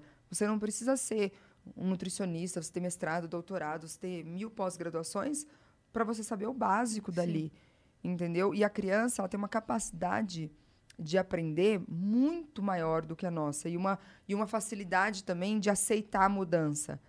Você tentar mudar um adulto é muito mais difícil do que você tentar mudar um hábito de uma criança. Uhum. Então, assim, educação financeira, educação nutricional, na minha opinião, deveria vir da escola, Sim. seja ela pública ou particular, como matéria obrigatória. Não assim, ai, a minha escola tem, mas só para aquela meia dúzia que paga tanto a mais e fica tanto período a mais. Não, deveria ser matéria obrigatória, porque isso faria muita diferença para essa geração, que com 30 anos não ia estar tão doente quanto a nossa Sim. geração. É. Uma- só um comentário que eu achei muito legal. Eu levei minha sobrinha outro dia no Parque da Mônica e eu achei sensacional o jeito que, que as brincadeiras são feitas. Os lugares para brincar são sempre com uma conscientização muito grande. Então tem, o- tem ah, o espaço da Magali lá. O espaço da Magali podia bem que ser um restaurante. Podia bem que ser uma casa cheia de comidas, mas o espaço da Magali dentro do parque tem uma pirâmide nutricional, é assim, uma, uma parede imantada, então é de imã, e tem uma pirâmide nutricional, e tem geladeiras e prateleiras e os alimentos com imã. E é para a criança aprender Educativo. onde fica cada coisa na pirâmide e onde guarda cada coisa. Então, achei sensacional. Tem uma outra brincadeira lá que conscientiza a não jogar é, lixo no mar e a destruir os lixos que caem no mar. Então, a criança dá tapa lá. Achei super legal. Super educativo, Super né? educativo. Só que não é acessível, né? Não, Não é é acessível para a população. O ingresso custa caro. Então tinha que realmente ter um- alguma coisa mais lúdica é, na, na educação infantil. Com certeza. Para ensinar essas coisas. Existem escolas de prefeituras e tudo mais que tem a parte de horta, que tem a parte eh, É. de mini cozinha para ensinar a fazer alguma coisa e tal. É, mas é a realidade de algumas, né? Pontual. A maioria não trata desse assunto como matéria. Às vezes fala numa aula, mas não é uma matéria. Não existe isso. Isso deveria ser uma Sim. coisa para todos. É, e né? quando faz é porque o professor, por conta própria, buscou o conhecimento, buscou isso para levar. Ele também, o professor também não recebeu esse curso, ele também não foi capacitado. Sim. Exatamente. Ele também, não, sabe, também não foi Não é, oferecido não é ao culpa professor. do, do corpo. É, porque do corpo assim, te- é, eu, lembro, eu, eu dei aula há 10 anos, né? E uma coisa que a gente sempre falava é assim: é- a- as campanhas são muito bonitas. A campanha de inclusão, ela é muito bonita. Mas ninguém capacita o professor. Olha isso. Entendeu? Então É. você. é, a, a questão não é colocar ou não na sala de aula. A questão não é essa. É assim: você está incluindo um ou você está, na verdade, excluindo 35? Porque a professora, ela vai virar babá. Ela não é mais professora ali. Não, Porque tem... uma criança que está precisando muito mais de atenção, de muito mais dedicação. Sim. E ela acaba sendo menos professora dos, Dos dos, outros outros 35, porque ela precisa se virar em mil para lidar com uma situação em que ela não foi capacitada para. Não, mas já tem uma profissão que, que é voltada para isso, que é o que Pra minha ajudar- mãe sim, era. né? sim, Que é mas- auxiliar de vida escolar, que aí cuida das crianças com necessidades especiais e aí tira. Mas não é todo lugar que tem. Não é todo lugar, mas Não a- é. as Que escolas deveria, da né? prefeitura E- são obrigatórias. Ainda mais ensino fundamental. É. Que é onde ainda se cobra, porque a, a educação infantil ainda é mais lúdico, Sim. de maneira geral. A- o, o ensino fundamental aí já cobra alfabetização, É. já cobra a, a mata- a- os cálculos matemáticos. E aí começa a cobrar. E essa professora fica ali. Às vezes ela recebe um- uma criança com deficiência visual Sim. e ela não tem um, um- uma, uma- Um curso Para saber pra lidar com educar aquilo. de, Isso. de uma maneira mais, sabe, mais... Assertiva Mais, mais assertiva, é essa, essa palavra. Então, assim, falha muito também, sabe? O professor não tem essa... Não tem cursos pros Que triste, professores, né? assim, sabe? É. Então, o, o, o panfleto é muito bonito. O Mas panfleto é muito prática- bonito. Mas o- aquele profissional que tá lá lidando com isso, Sim. você deu condições dele lidar com isso da melhor maneira? Ou você só botou lá porque é bonito? Olha, É. este ano a prefeitura incluiu... E tararara, até mesmo né? a função que eu comentei que um existe, que é a nova profissão, é muito sobrecarregado para aquela pessoa. É, você falou porque que a ela sua mãe tava cuida de esgotada. oito pessoas com necessidades especiais. Sei lá, três cadeirantes, aí à tarde é três autistas, e aí tem escada, e aí tem que ficar junto. É uma muito- responsabilidade é uma- muito grande, Para um né? salário mínimo. É. Mínimo. Eu lembro que uma colega minha, ela, a gente trabalhava em educação infantil e ela tinha uma criança hiperativa na sala. Muito mesmo, assim, não era só aquele. Que às vezes a pessoa fala. Ah, É, teu- porque agitadinho nível, fala. é, é, não, era Não, era de fato. com patologia E de ela passava a manhã toda, das sete da manhã às onze e meia, a hora que as crianças saíam, com a criança no colo. Então, assim, era a maneira que ela encontrou, porque né? Pra conseguir não colocar também as outras crianças em risco, não brigar, não Sim. empurrar, não puxar cabelo, aquela coisa. Ela ficava com a criança aqui. Mas para as outras crianças, elas estavam sendo excluídas, né? Sim. Por que, por que, a tia não me carrega? Não me carrega no colo. É. Por que, que só cai? Então quer dizer, quer dizer que se eu for peralta, porque a criança não tem esse conceito de. Não, não, eles entendeu? não fazem a diferença. É. Então quer dizer que se eu aprontar, eu ganho o colo da tia. Então tá Uhum. sendo vantagem eu ser. Eu não ser educado. Tá sendo vantagem eu não me comportar. Sim. Sabe? E aí começa a vir aquele conflito que aí você tem que Tinha controlar. Um, um menino na minha sala que era hiperativo quando a gente era criança e a gente não entendia nada. A gente tinha muita raiva porque ele, ele podia falar o que ele quisesse na aula, ele podia, sabe, fazer o que ele quisesse que a, a criança professora passava pano, é. entendeu? E aí a gente fazia qualquer A, não sei o que, não sei o que lá. Mas ele pode, né? Daí a gente não entendia, porque a gente nem sabia o que, que era Pois é, hiperatividade, pois é. entendeu? Eu, a- a- é, só porque a gente fugiu muito do assunto agora, mas eu mas como eu acho que tem que ter inclusão, sim, mas feita de, Então, um, de um modo certo. E Era isso que eu ia falar. Eu, como professora, eu sempre defendi que a inclusão ela deveria ser social, não pedagógica. Você não pode querer que aquela criança seja submetida a uma educação que não foi projetada para ela, para alcançá-la, sabe? Eu acho que Sim. deveria assim. Então essa criança vai frequentar a escola porque é legal, sim. Esse convívio social dela com outras crianças, até de outras crianças com ela, mas não se pode exigir dessa criança nem dessa professora lidar com a, a, a obrigação de alfabetizar essa criança Sim, ou pedago-? É. pedagógico Então assim, mesmo, então ela né? vai frequentar um centro especializado com profissionais capacitados para isso no período da manhã e lá sim ela vai receber as atividades certas para ela Por O- pessoas que tiveram cursos e capacitações pronto para isso. é e, e- e- e com pós e tudo mais voltadas para isso beleza e no outro período ela vai Socializar. passar uma hora e meia que é a hora do sei lá do intervalo e a educação física e a aula de artes e sei lá ela vai ter um momento de socializar normalmente com as outras crianças, mas sem esse peso. Porque aí também, aí o que, que acontece? A professora é obrigada a aplicar tudo. Em, em questão de atividade, prova, tudo. Ela é obrigada a aplicar. O que, que ela vai fazer? Ela tem que aplicar, mesmo que. Mesmo Porque que tem a parte resposta- burocrática também. Ela tem que preencher. Sim. Ainda que seja para a criança não fazer e ela colocar, não, não concluiu, não, não, sei lá, não, Sim. sei lá. É, mas ela tem que aplicar. E aí é muito, é muito difícil. Porque aí acontece isso, as outras crianças não entendem. Por que, que ela pode? Sim. É, Por porque que, que ela não entregou a lição de casa e eu tenho que entregar? Por É, quê? não entende. Se não, se não não conversar, não entende. A gente fica. O que, que tem de especial? Será que o pai dela É. falou com a Ou tia? o Pa- contrário, sabe? né? Se faz arte, é o que a gente tava falando. Se faz arte, ganha colo. É, então. Não, a gente super não difícil, né? É entendi. muito É, difícil. mas é eu acho que tem que ter essa inclusão, porque essa parte da socialização é extremamente importante. Com prof... dois Mas lados. inclusão É. com, é o que você falou, com profissionais capacitados É. para tal. É, e deixar a parte da escola para ser a inclusão social mesmo, Isso. a convivência. Sem a obrigação da, do, do lado pedagógico, né? Sim. Que precisa ser muito pontual. É. Não tem como. Não tem como. Assim, são crianças que precisam de uma atenção Hum. diferenciada. Para mais ou para menos, não Sim. importa. Mas ela precisa receber aquilo que funcione para ela. Não adianta. Sim. E eu vou falar, muitos professores já já estão assim com a paciência lá, tipo lá embaixo, porque já estão lidando com mil problemas, É, com, claro. com, com mil falta de Comprando coisas nas escolas. bolso. Exato, ganhando um salário que não Com condições de trabalho péssimas. Péssimas, Com que- salário péssimo. Exato, é. que as outras crianças já estão brincando e badernando, já tem que lidar com isso. Ela- eles estão com zero É paciência verdade, de é. lidar com, com, com uma criança com necessidade especial. e Pior, aí, so- sobrecarrega outros profissionais que foram contratados para fazer isso. Só que. A gente sempre falava assim, dava o mês de outubro, assim, mês de outubro, pro final do ano, o que você via de professor perdendo a voz? Tendo crise de dor de cabeça, Crise de ansiedade, enxaqueca, pânico. tudo. É. assim, deu outubro, parece que o, o limite, sabe, vai explodindo, assim. Ninguém Sabe que tem um mais. ranking, né, das profissões que causam mais estresse e tudo mais, e tem um ranking das profissões que causam mais obesidade, porque as pessoas descontam as Na frustrações, comida. o cansaço, o estresse na comida. O professor é uma das profissões que mais tem ganho de peso durante a vida profissional. Por Pelo estresse. Porque daí você tem uma fuga. O que, que é? Comer bem? Ah, chegar em casa e comer alguma coisa. Tô tão cansado, tão.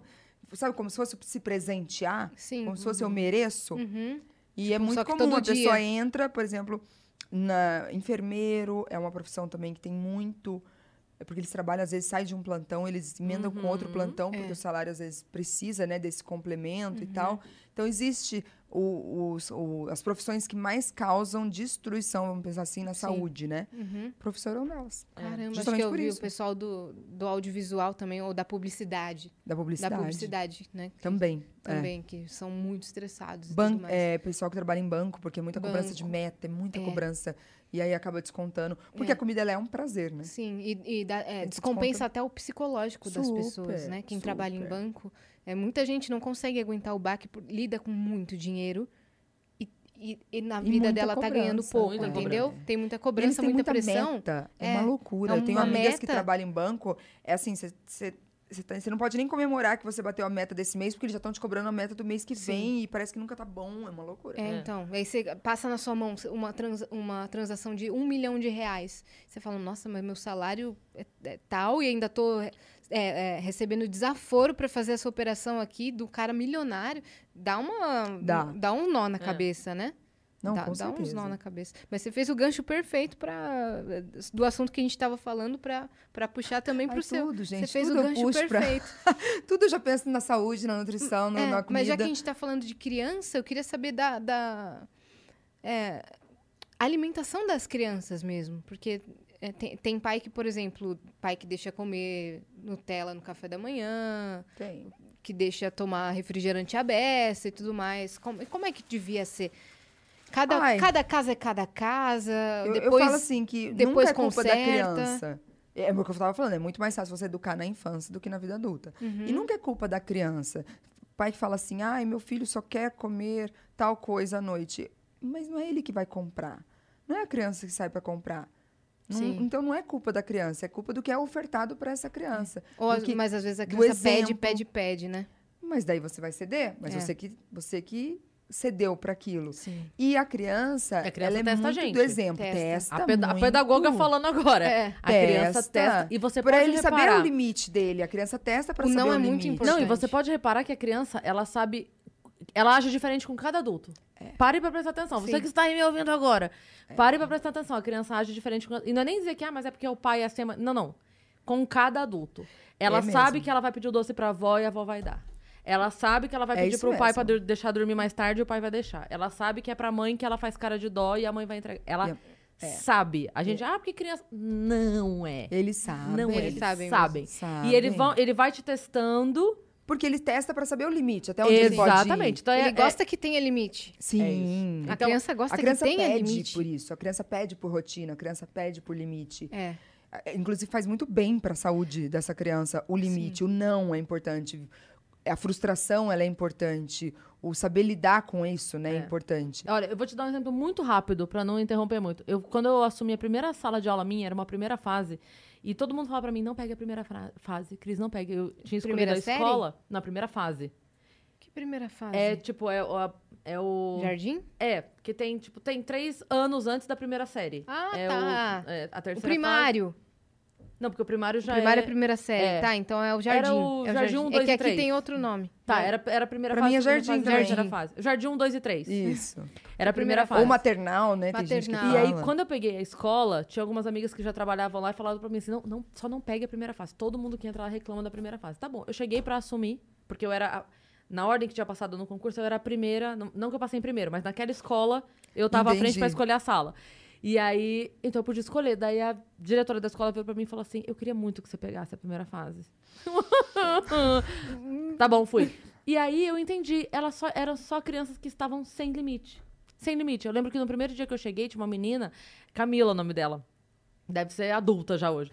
Mas é, eu lembro que eu cheguei e ela tá. E todo mundo tinha muito medo dela, porque ela batia, ela era toda assim, né?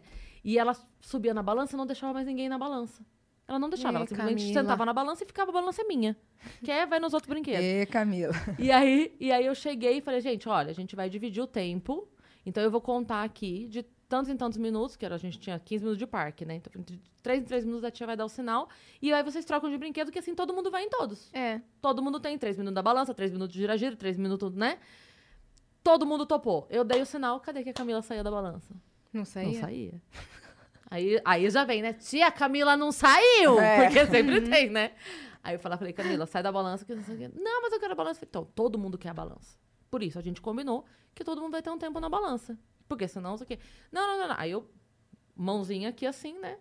Vamos. Tirei a Camila da balança. Isso, quantos anos pra ela tinha? Não, eu- Tipo uns três, quatro. é, quatro. Ai, né? Tá. Aí pode ir outra pra balança. Aí a outra olhando assim, tipo, posso mesmo? Ela não vai me Olhando pra bater. Camila, né?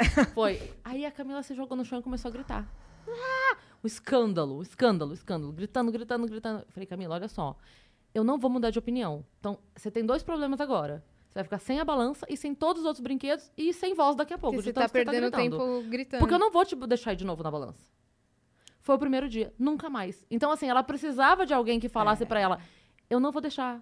Você vai gritar, É você vai não, a chorar, você vai. É. você vai.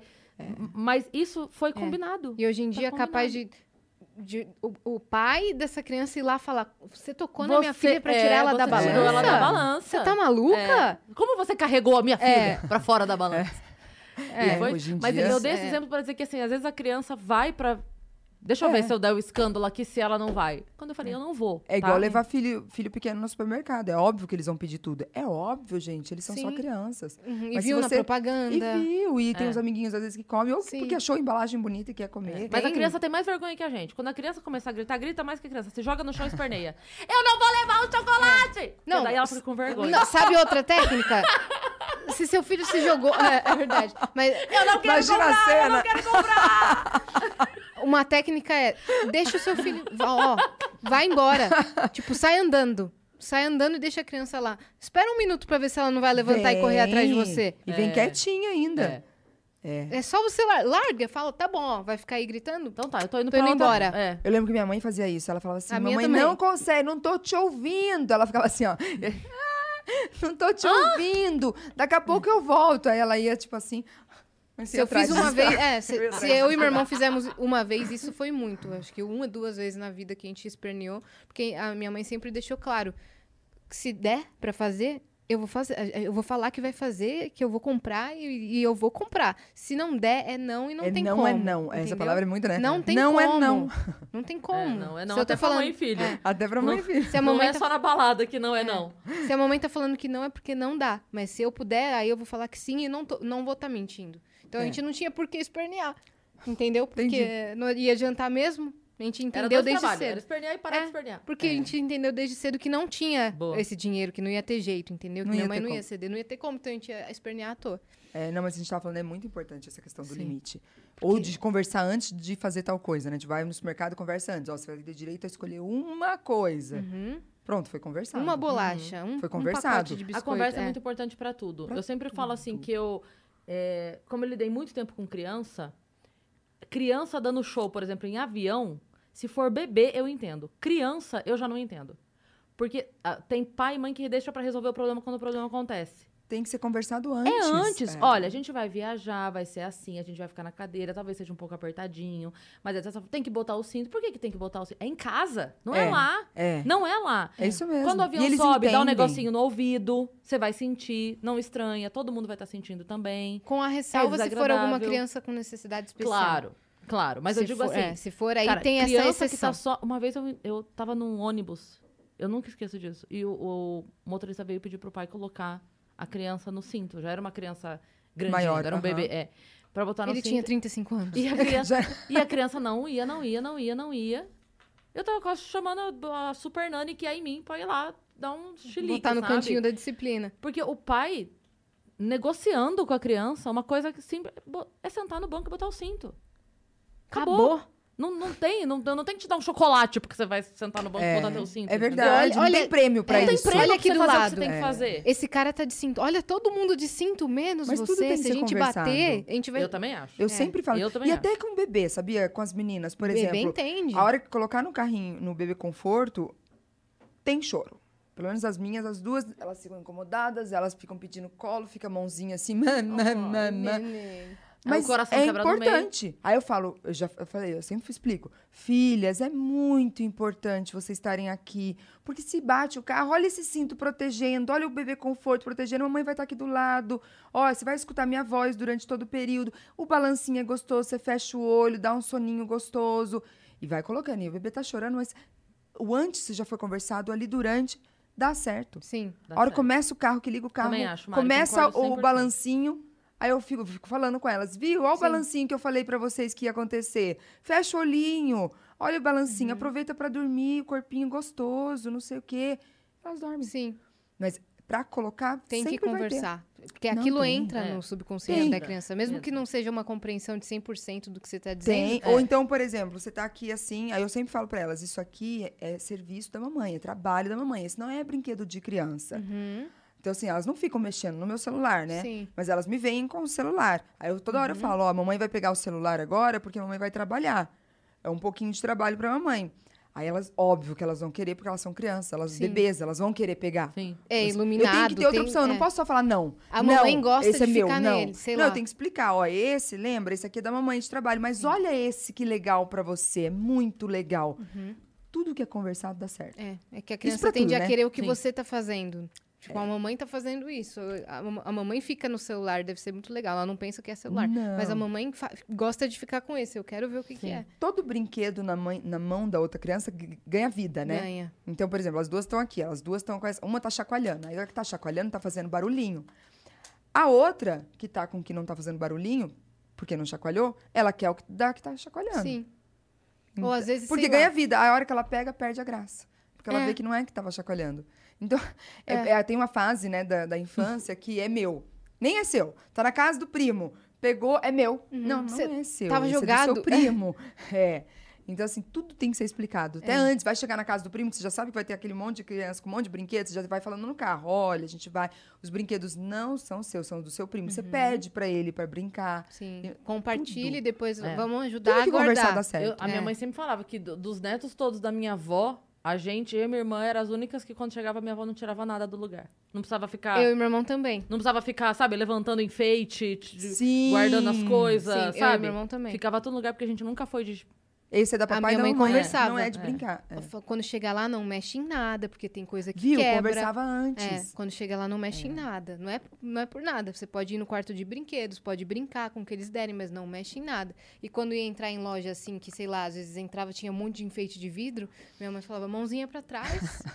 É, andava eu e meu irmão assim, ó, na loja. Mãozinha pra- Porque vai que esbarra sem querer É. e tem que pagar 500 conto. Tá maluca. Tá maluco, então É. não- aqui não é pra correr. Minha mãe sempre conversava. Eu Tudo, falo minha gente. mãe porque meus pais se separaram muito é, desde muito cedo. Então a minha mãe que fazia mais essas instruções, mas meu Sim. pai também. Mas é, mãe é mãe, a gente Mãe é sabe. mãe. é. Mas mãe é mãe, a gente sabe. É. É. A gente acabou entrando nesse assunto de, de pedagogia, educação. Não sei nem, nem se você gosta, mas aparentemente sim. Ah, eu gosto. Ah, esse mundo de, de criança, de infância Sim. é maravilhoso. É, ainda mais você E que tá na também não, maternidade. não deixa de ser a tua área, né? De Sim. já educar também com a alimentação desde cedo, né? É. Muito. É, hoje em dia, até mesmo por conta da introdução alimentar das meninas, e eu colocar na internet um pouco da introdução alimentar delas e tal, eu acabo atendendo muitas mães que querem fazer uma introdução alimentar saudável para os filhos, né? Eu tenho até venda de grupo, de curso na internet para isso. Porque o jeito que a gente introduz e, e, e apresenta para aquele, aquele bebê o alimento vai fazer toda a diferença no paladar. É. Então, assim, não esconder o alimento. Tipo, vamos supor, você não gosta de feijão. Você não gosta de feijão e pronto. É um direito seu. Não adianta eu ficar querendo te enganar força, e é. escondendo de você o feijão aqui misturado com tal coisa. Porque se ela está escondendo, quer dizer que realmente não é bom. Então é eu ruim, aqui não é. quero. Então, assim, apresentar um alimento, não misturar todos os alimentos, apresentar por vez. Então, apresenta o brócolis para apresentar a cenoura, para apresentar. Porque eu chego a atender, às vezes, adolescentes que não sabem o que é um brócolis, o que é um inhame, o que é uma abobrinha, não sabe diferenciar. Chegou uma vez que foi bem bizarro, assim, que eu falei assim, gente, eu tô falando grego, parece, porque eu tô falando dos alimentos e a pessoa não sabe. Não, ah, nunca comi. Não, esse eu também nunca vi. Não, esse eu também. Coisas básicas, assim. Aí eu tive que começar, peguei o computador, virei o computador, coloquei cenoura no Google. Essa você. Não, nunca. Cenoura, Eita. Enzo, Enzo, cenoura. É, aí eu, cenoura ralada. E desse jeito, você já comeu? Ah, acho que desse jeito eu já vi misturado no arroz, mas eu tiro. Ah, tá. É, cebola, desse jeito você não vai ter comido, mas cebola picadinha. Ah, não, não como cebola, não. Caraca. Ah, pepino, não. não Nunca Tomate. vi pepino. Não, aí você fala assim, tipo, pepino. Ah, esse não é berinjela? Não, esse não é berinjela, esse é o pepino. Pepino já? Não, nunca vi pepino. Então, assim, os pais têm uma função muito importante. Ai, deve ser maravilhoso isso. É maravilhoso. Os pais têm uma função muito importante na introdução alimentar e na alimentação e ofertar o máximo possível esses alimentos para que não vire um adolescente, um adulto que tem medo de experimentar. Sim. O medo de experimentar é maior do que o não gostar. Ai, não, nossa, ma- mas É. por que assim? Você tem alergia, você vai ter um treco se você comer, alguma coisa assim. Ai, não, mas ai, acho que eu não vou gostar. Ai, a pessoa às vezes até sua. Existe um, um- como se fosse uma Uhum. Fobia. fobia mesmo do novo, né? Uma, uma fobia do novo, do, do nunca coloquei na minha boca e vou experimentar Quando eu aquilo era pela criança, eu primeira tinha. vez. Quando eu era criança, eu tinha. E isso tem De que ser legumes trabalhado. e é. tal. Não, às vezes só de ter, a, já começa a chorar, já fica nervosa. Ia na casa do, do amiguinho depois da escola e a mãe preparava um almoço e era uma coisa que eu nunca tinha comido e eu ficava suando. Olha só. Falei, Mas eu não sei se eu quero, mas eu não quero dar trabalho, sabe? Eu não quero que ligue pra minha mãe e fale, ela não quis comer. É, E eu ficava, meu Deus. hum, hum, hum", E eu experimentava, mas morrendo de medo. Morrendo tinha de- essa. Tem muita gente, tem muito adulto que tem isso. E até é gostava, muito. mas até a parte de experimentar, eu. Ai, meu Deus. É. Até, até começar, né? Até Isso começar. é super comum. E às vezes é o que eu falei, às vezes as pessoas não, os adultos, adolescentes, não sabem o que é tal alimento. Por quê?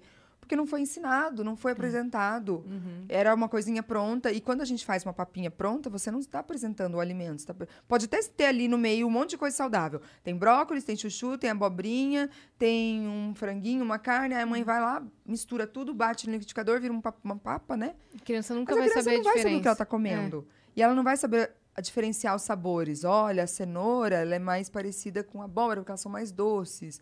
Olha, quando a gente. mais adocicadas, né? Quando a gente come um kiwi, ele é mais o azedinho. A- Então, assim, apresentar um alimento de forma correta. Hoje em dia a gente sabe que quando a gente faz uma introdução alimentar correta, a gente diminui a seletividade alimentar e au- aumenta a amplitude de, de va- variedade de cardápio do que, que essa criança vai comer. Então, existem sim aquelas crianças que levam na lancheirinha um inhame cozido, Uhum. um chuchu para comer ali, entendeu? Quadradinho. Sim. É, aí você fala, gente, mas como? Nossa, que milagre você fez. Tá lá, ó.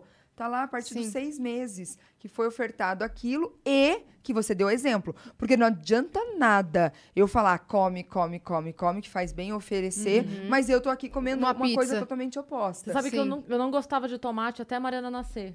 Porque quando eu precisei ensinar pra Mariana a comer tomate, eu comecei a comer tomate. e hoje eu não fico sem tomate. Olha isso. Olha isso. Eu amo você tomate. O se. filho curando uma O mãe. É. filho curando a mãe. É, Você foi se porque eu apresentando não gostava mesmo. Eu falava, ai, não, tomate. Não sei, só não gostava. Caraca. E hoje, se eu ficar sem tomate, eu fico triste mesmo, sabe? Uma coisa. Não tem tomate. Nossa, Então, quando o tanto tomate, foi o preço lá em cima, tanto você. tomate. Meu Deus, o tomate. É, eu falei, justo da minha vez de gostar de tomate.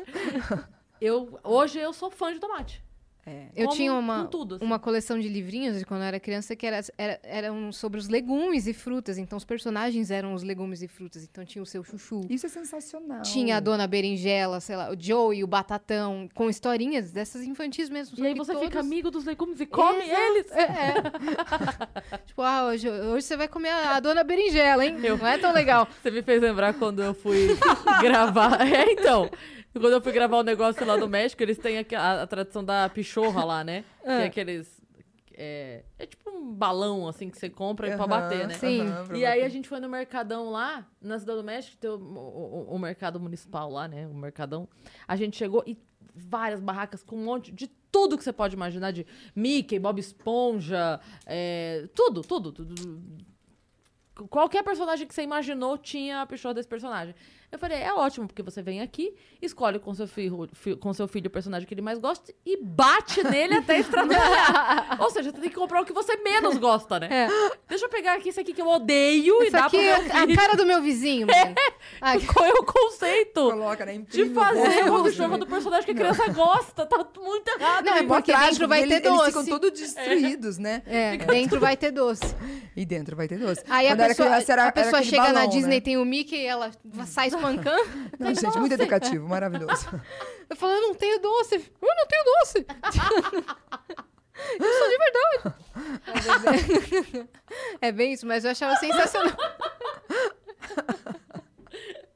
Eu achava sensacional essa coleção de livrinhos, porque apresentava, é, de fato, aos legumes e É. verduras, né? Não, com É. certeza. E em contrapartida daquele negócio que a gente estava falando de, de educação alimentar desde cedo, tem muita mãe que também restringe demais, não tem? Que, sei lá, não, dá absolutamente nada, tudo muito Tem. restrito. Tem. Doce não, não vai comer. É, E até aí os na escolinha vê todo mundo comendo um docinho e a pessoa não pode. Como é que é? É, eu costumo dizer assim, ó, primeiro, o açúcar, a própria recomendação da Organização Mundial da Saúde e tudo mais é açúcar a partir dos dois anos com moderação. Sucos a partir de um ano com, com moderação. Por quê? Porque existe um porquê de alteração, o organismo ainda não está preparado para receber esse tipo de alimento e aumenta muito o risco lá Uhum. Carninha. na frente. Aí depende da família, se é uma família vegetariana tal, mas pode ofertar a carninha já a partir do sexto, sétimo mês que você fez a introdução alimentar. Porém, com relação às restrições, eu falo assim, dentro de casa, não fazer parte do seu dia a dia é a melhor opção. Sim. Então, dentro de casa eu não compro, eu não comprando não faz parte do dia a dia. Se não faz parte do dia a dia, não vai fazer falta para aquela criança. Agora, você proibir aquela criança que está num ambiente festivo, por exemplo, no aniversário, que vai ter brigadeiro, vai ter coxinha, vai ter. E você começar, não pode isso, não pode aquilo. E ela não tem nenhum porquê não pode. Uma coisa não, não pode porque tem uma alergia alimentar. É. Uma coisa não pode porque tem algum problema de saúde que a impeça de comer aquilo. Agora, simplesmente não pode. é, porque eu não quero aquilo, pode ser que lá na frente tenha um efeito contrário de uma compulsão louca. É. Já vi muitas pessoas que tiveram uma, uma rigidez, uma restrição muito grande na infância, seja por um poder aquisitivo de não tinha dinheiro para comprar. E agora, Sim. entendeu? Não tinha dinheiro Então pra comprar. agora eu vou comprar tudo. E agora que eu tenho, eu compro tudo, eu tenho aquela dispensa, aquele armário lotado de coisa. Por quê? Porque a escassez daquela infância marcou tão forte na- no, no interior mental mesmo daquela pessoa que aquela escassez gerou o oposto. Uhum. Então, assim, a pessoa compra, compra, compra muita comida. E, assim, o sonho da pessoa era ter um pacote de bolacha. E a hora que ela começa a trabalhar e tudo É mais, ela começa a um atrás do outro. Então, tem muito caso de desenvolvimento de compulsão alimentar. Sim. Porque compulsão alimentar, às vezes as pessoas confundem com gostar de comer. Não, compulsão alimentar é uma doença Uhum. Em que a pessoa, literalmente, ela não controla a quantidade e o que ela come. Uhum. E a partir do momento que ela começa, ela entra num, ah, já que eu comi, agora dane-se, vou comer. E às vezes ela está passando mal com aquilo e ela continua comendo.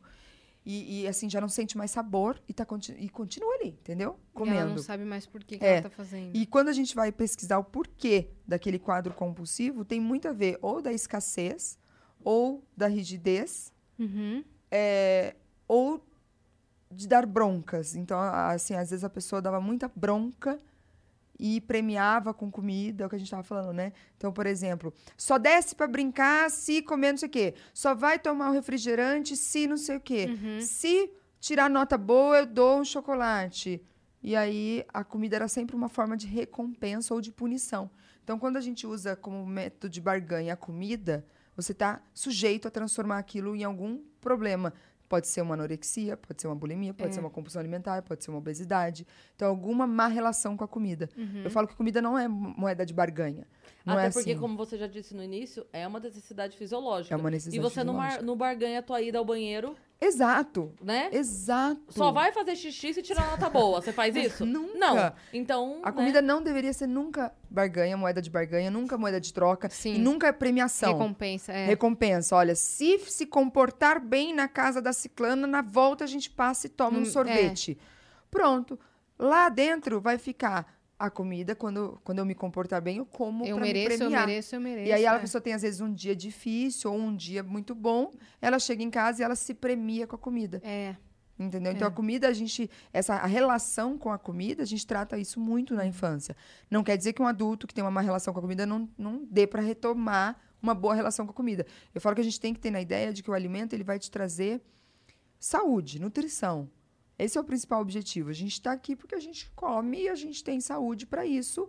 E as nossas células precisam desses nutrientes. Então a gente tem que tirar um pouco, a desvincular um pouco a comida com esses premiações, com essas barganhas que às vezes foram feitas com a gente. Tem criança passando fome se não comer tudo no prato, não pode não sei o quê, tá de castigo se não come tudo no prato. Tem muita gente que educa É. desse, dessa forma. E lá na frente vira transtorno alimentar. Sim. E tem muito pai que fala assim também: você não vai comer porque você tá gordinho, Ai, meu Deus. né? Não, você tá gordinho e tem que emagrecer. Você sabe que E começa a vez- criar na cabeça da criança que o certo é sempre tentar emagrecer, sempre, tentar E a pessoa sempre está peso. insatisfeito com É. o próprio corpo.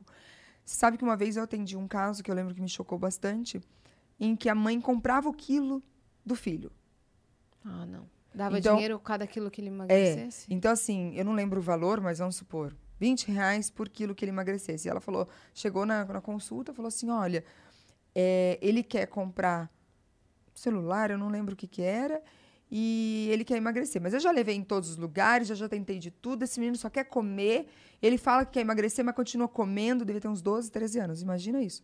Aí ela falou, e agora eu resolvi o seguinte, cada quilo que ele emagrecer, eu vou dar 20 reais para ele.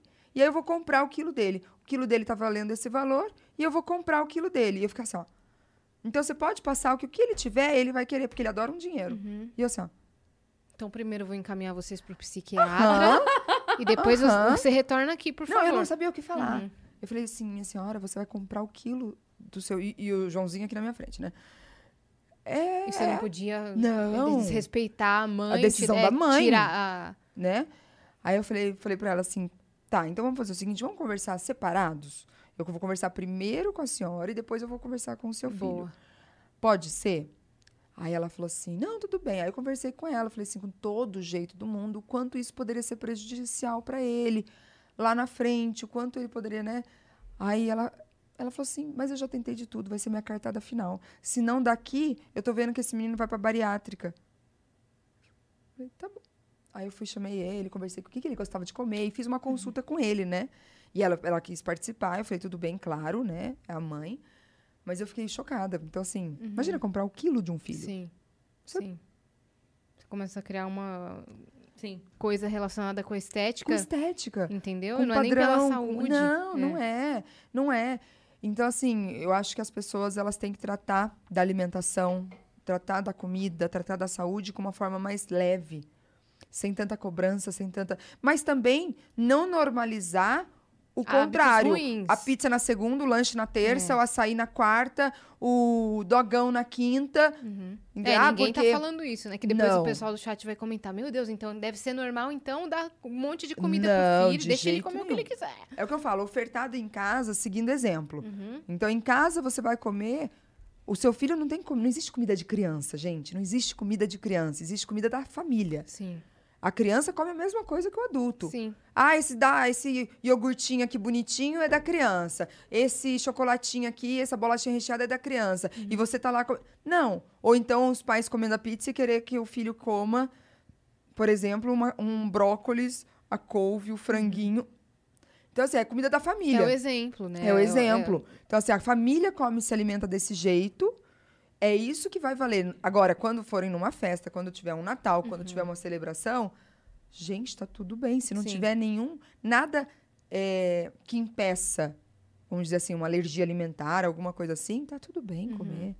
Sim. Eu acho que também, senão, senão a gente falou, senão essa punição cria outros transtornos lá na frente. É, sim, por exemplo. Existe o que a gente chama de ortorexia, né? É. Então existe anorexia, bulimia e existe a ortorexia, que é o- uma doença alimentar, ah, uma doença, né, relacionada à alimentação que a pessoa só consegue comer o que é muito correto.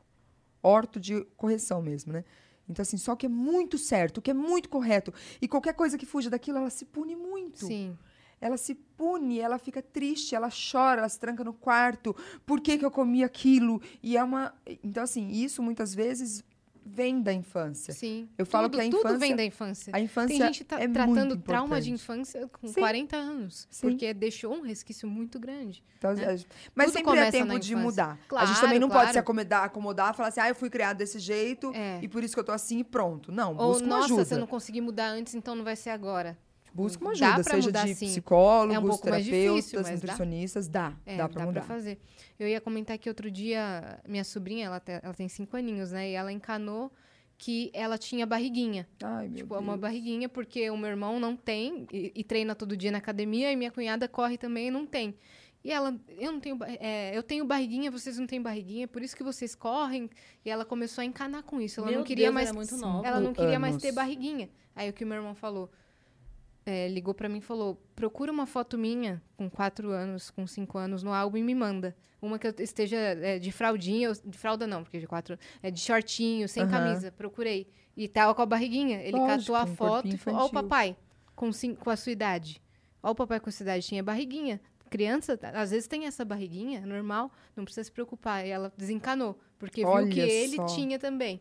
Mas imagina, tem, tem pai que não, não tem o discernimento de, de falar. É. Falar, ah, tem a barriguinha porque você come, Ah, e deve ter muita gente né? que acaba fazendo Tem a isso. barriga porque você come. Se você parar de comer doce, aí você não vai mais ter a barriguinha. E aí a criança encana com isso, entendeu? E que, gente, cinco anos pensando nisso, olha É. que loucura. Ela é, ela é muito Pois assim. é. Ela é muito, muito assim. Ela é esperta.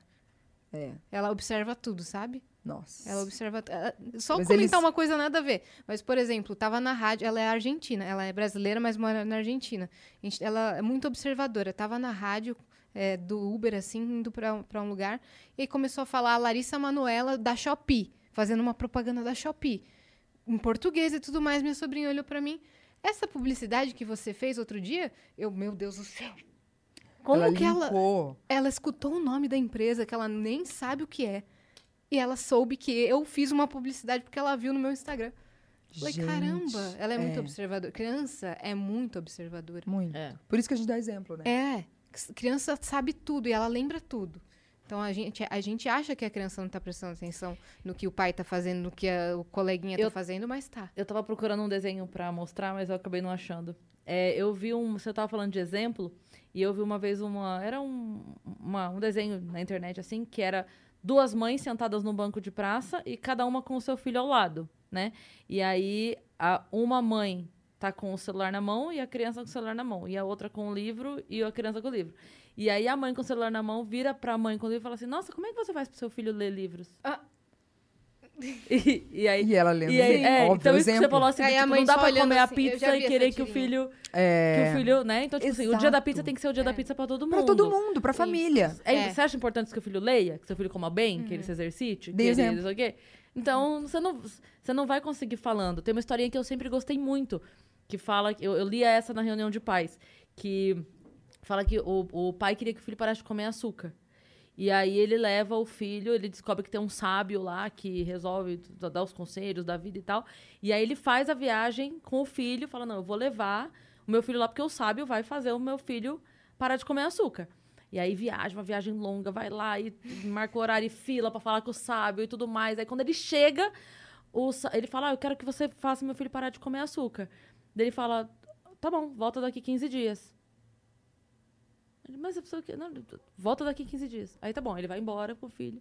Aí daqui 15 dias ele volta de novo, a viagem longa, ele vai até lá, pega aquela fila, não sei o que. Quando ele chega, aí ele fala: Eu queria que você fa- faz- fizesse meu filho parar de comer açúcar. Aí ele vira pra criança e fala assim: Ah, sim, pare de comer açúcar dele. Aí o pai fica enfurecido e fala: Peraí! Eu vim aqui há 15 dias, eu viajei pra caralho, eu vim até aqui. Falei pra você parar, fala pra... Você podia ter feito isso há 15 dias. Ele falou: Não, há 15 dias eu comia açúcar. Maravilhoso. Então, não, eu não podia falar. É, é maravilhoso. você faz, né? É, mas Muito é- foda, é- né? Muito. Isso é assim, olha, até me emocionei. Porque eu lia isso pros pais muito assim, não adianta você falar pro teu filho faça ou deixe de fazer. O que, que ele tá Faço- vendo? O que, que ele tá faço vendo que você? digo, mas não faço tá vendo que eu você faço. pegar o café e botar cinco colheres de açúcar pra tomar seu café e fala pra ele parar de chupar a bala dele? Não vai. Que peso tem o que você tá falando? Né? É. É. Assim como as mães que reclamam do próprio corpo na frente da criança. É, isso Então, fica na cabeça da Fica. criança. Então, ai, eu tô cheia de celulite. Ai, nossa, tá dobrando aqui. Ai, nossa, não sei o quê. Aí essa criança vira uma adolescente super frustrada que não quer, às vezes, Sim. usar uma roupinha, que não quer ir na casa da amiguinha que tem Sim. piscina, que não quer não sei o quê. E a mãe fala, imagina, nossa, eu vou levar na terapia, vou levar não sei o quê, não sei o quê. Mas é exatamente isso. É. Ela escutou. E tem- também tem pais super magros, né? E fit que tem a criança, filho gordinho, e, e- e acabam transferindo para a criança uma, uma obsessão por estar sempre magro, que, é, que vem dos pais, né? Que vem dos Que vem dos pais. E aí cobram da criança, falam, é só uma criança, cara. O equilíbrio é tudo, mas achar o É. equilíbrio é sempre difícil. Sim. É um desafio de cada, de cada família ali, É. né? E de cada pessoa também. Eu falo assim, às vezes os pacientes falam assim, ai, mas vai ter algum dia que eu vou poder comer alguma coisa? Eu faço um, curso, um curso, né, que é o desafio dos 21 dias. 21 dias para você aprender a se alimentar melhor. Porque 21 dias a gente vai criando um hábito novo. E eu já tô, acho que no décimo, vai ser em janeiro, 13 terceiro grupo desse curso, né, do desafio dos 21 dias. E muita gente fala depois dos 21 dias, Tá, quer dizer, no primeiro dia fala, tá, mas depois dos 20 dias, então eu vou poder voltar a comer tudo? Eu falo, gente, calma. Peraí que você não 21º entendeu. dia, É, você não você entendeu vai ainda. entender que é algo que você vai levar pra vida. E quer dizer que você não. Não, tem, não quer dizer que você Uhum. nunca mais vai comer tal coisa. Não é um intensivão de Não. regime, né? Exato, não é 21 dias e pronto, e acabou. Aham. Porque isso não funciona, a gente já sabe que não funciona. A gente sabe, a gente já tá cansado de saber que. Ai, um, é, perca 10 quilos em duas semanas. Pelo amor de Deus. Entendeu? Assim, Você vai se matar pra perder É. 10 quilos e depois você vai se sentir frustrado, porque você tá. E toda vez que a gente se frustra, a gente tem menos energia para começar aquilo de novo. É. Então vamos supor que eu montei uma loja de lingeries. E aí eu fali, perdi todo o meu dinheiro nessa loja de lingeries. Aí eu fui, trabalhei com outras coisas, juntei dinheiro e vou montar de novo. A chance de eu montar de novo uma loja de lingeries é muito baixa, porque eu não vou ter energia e nem vou acreditar em mim mesma montando uma nova loja de lingeries. Mesmo que seja tudo para dar certo, tenha tudo para dar certo.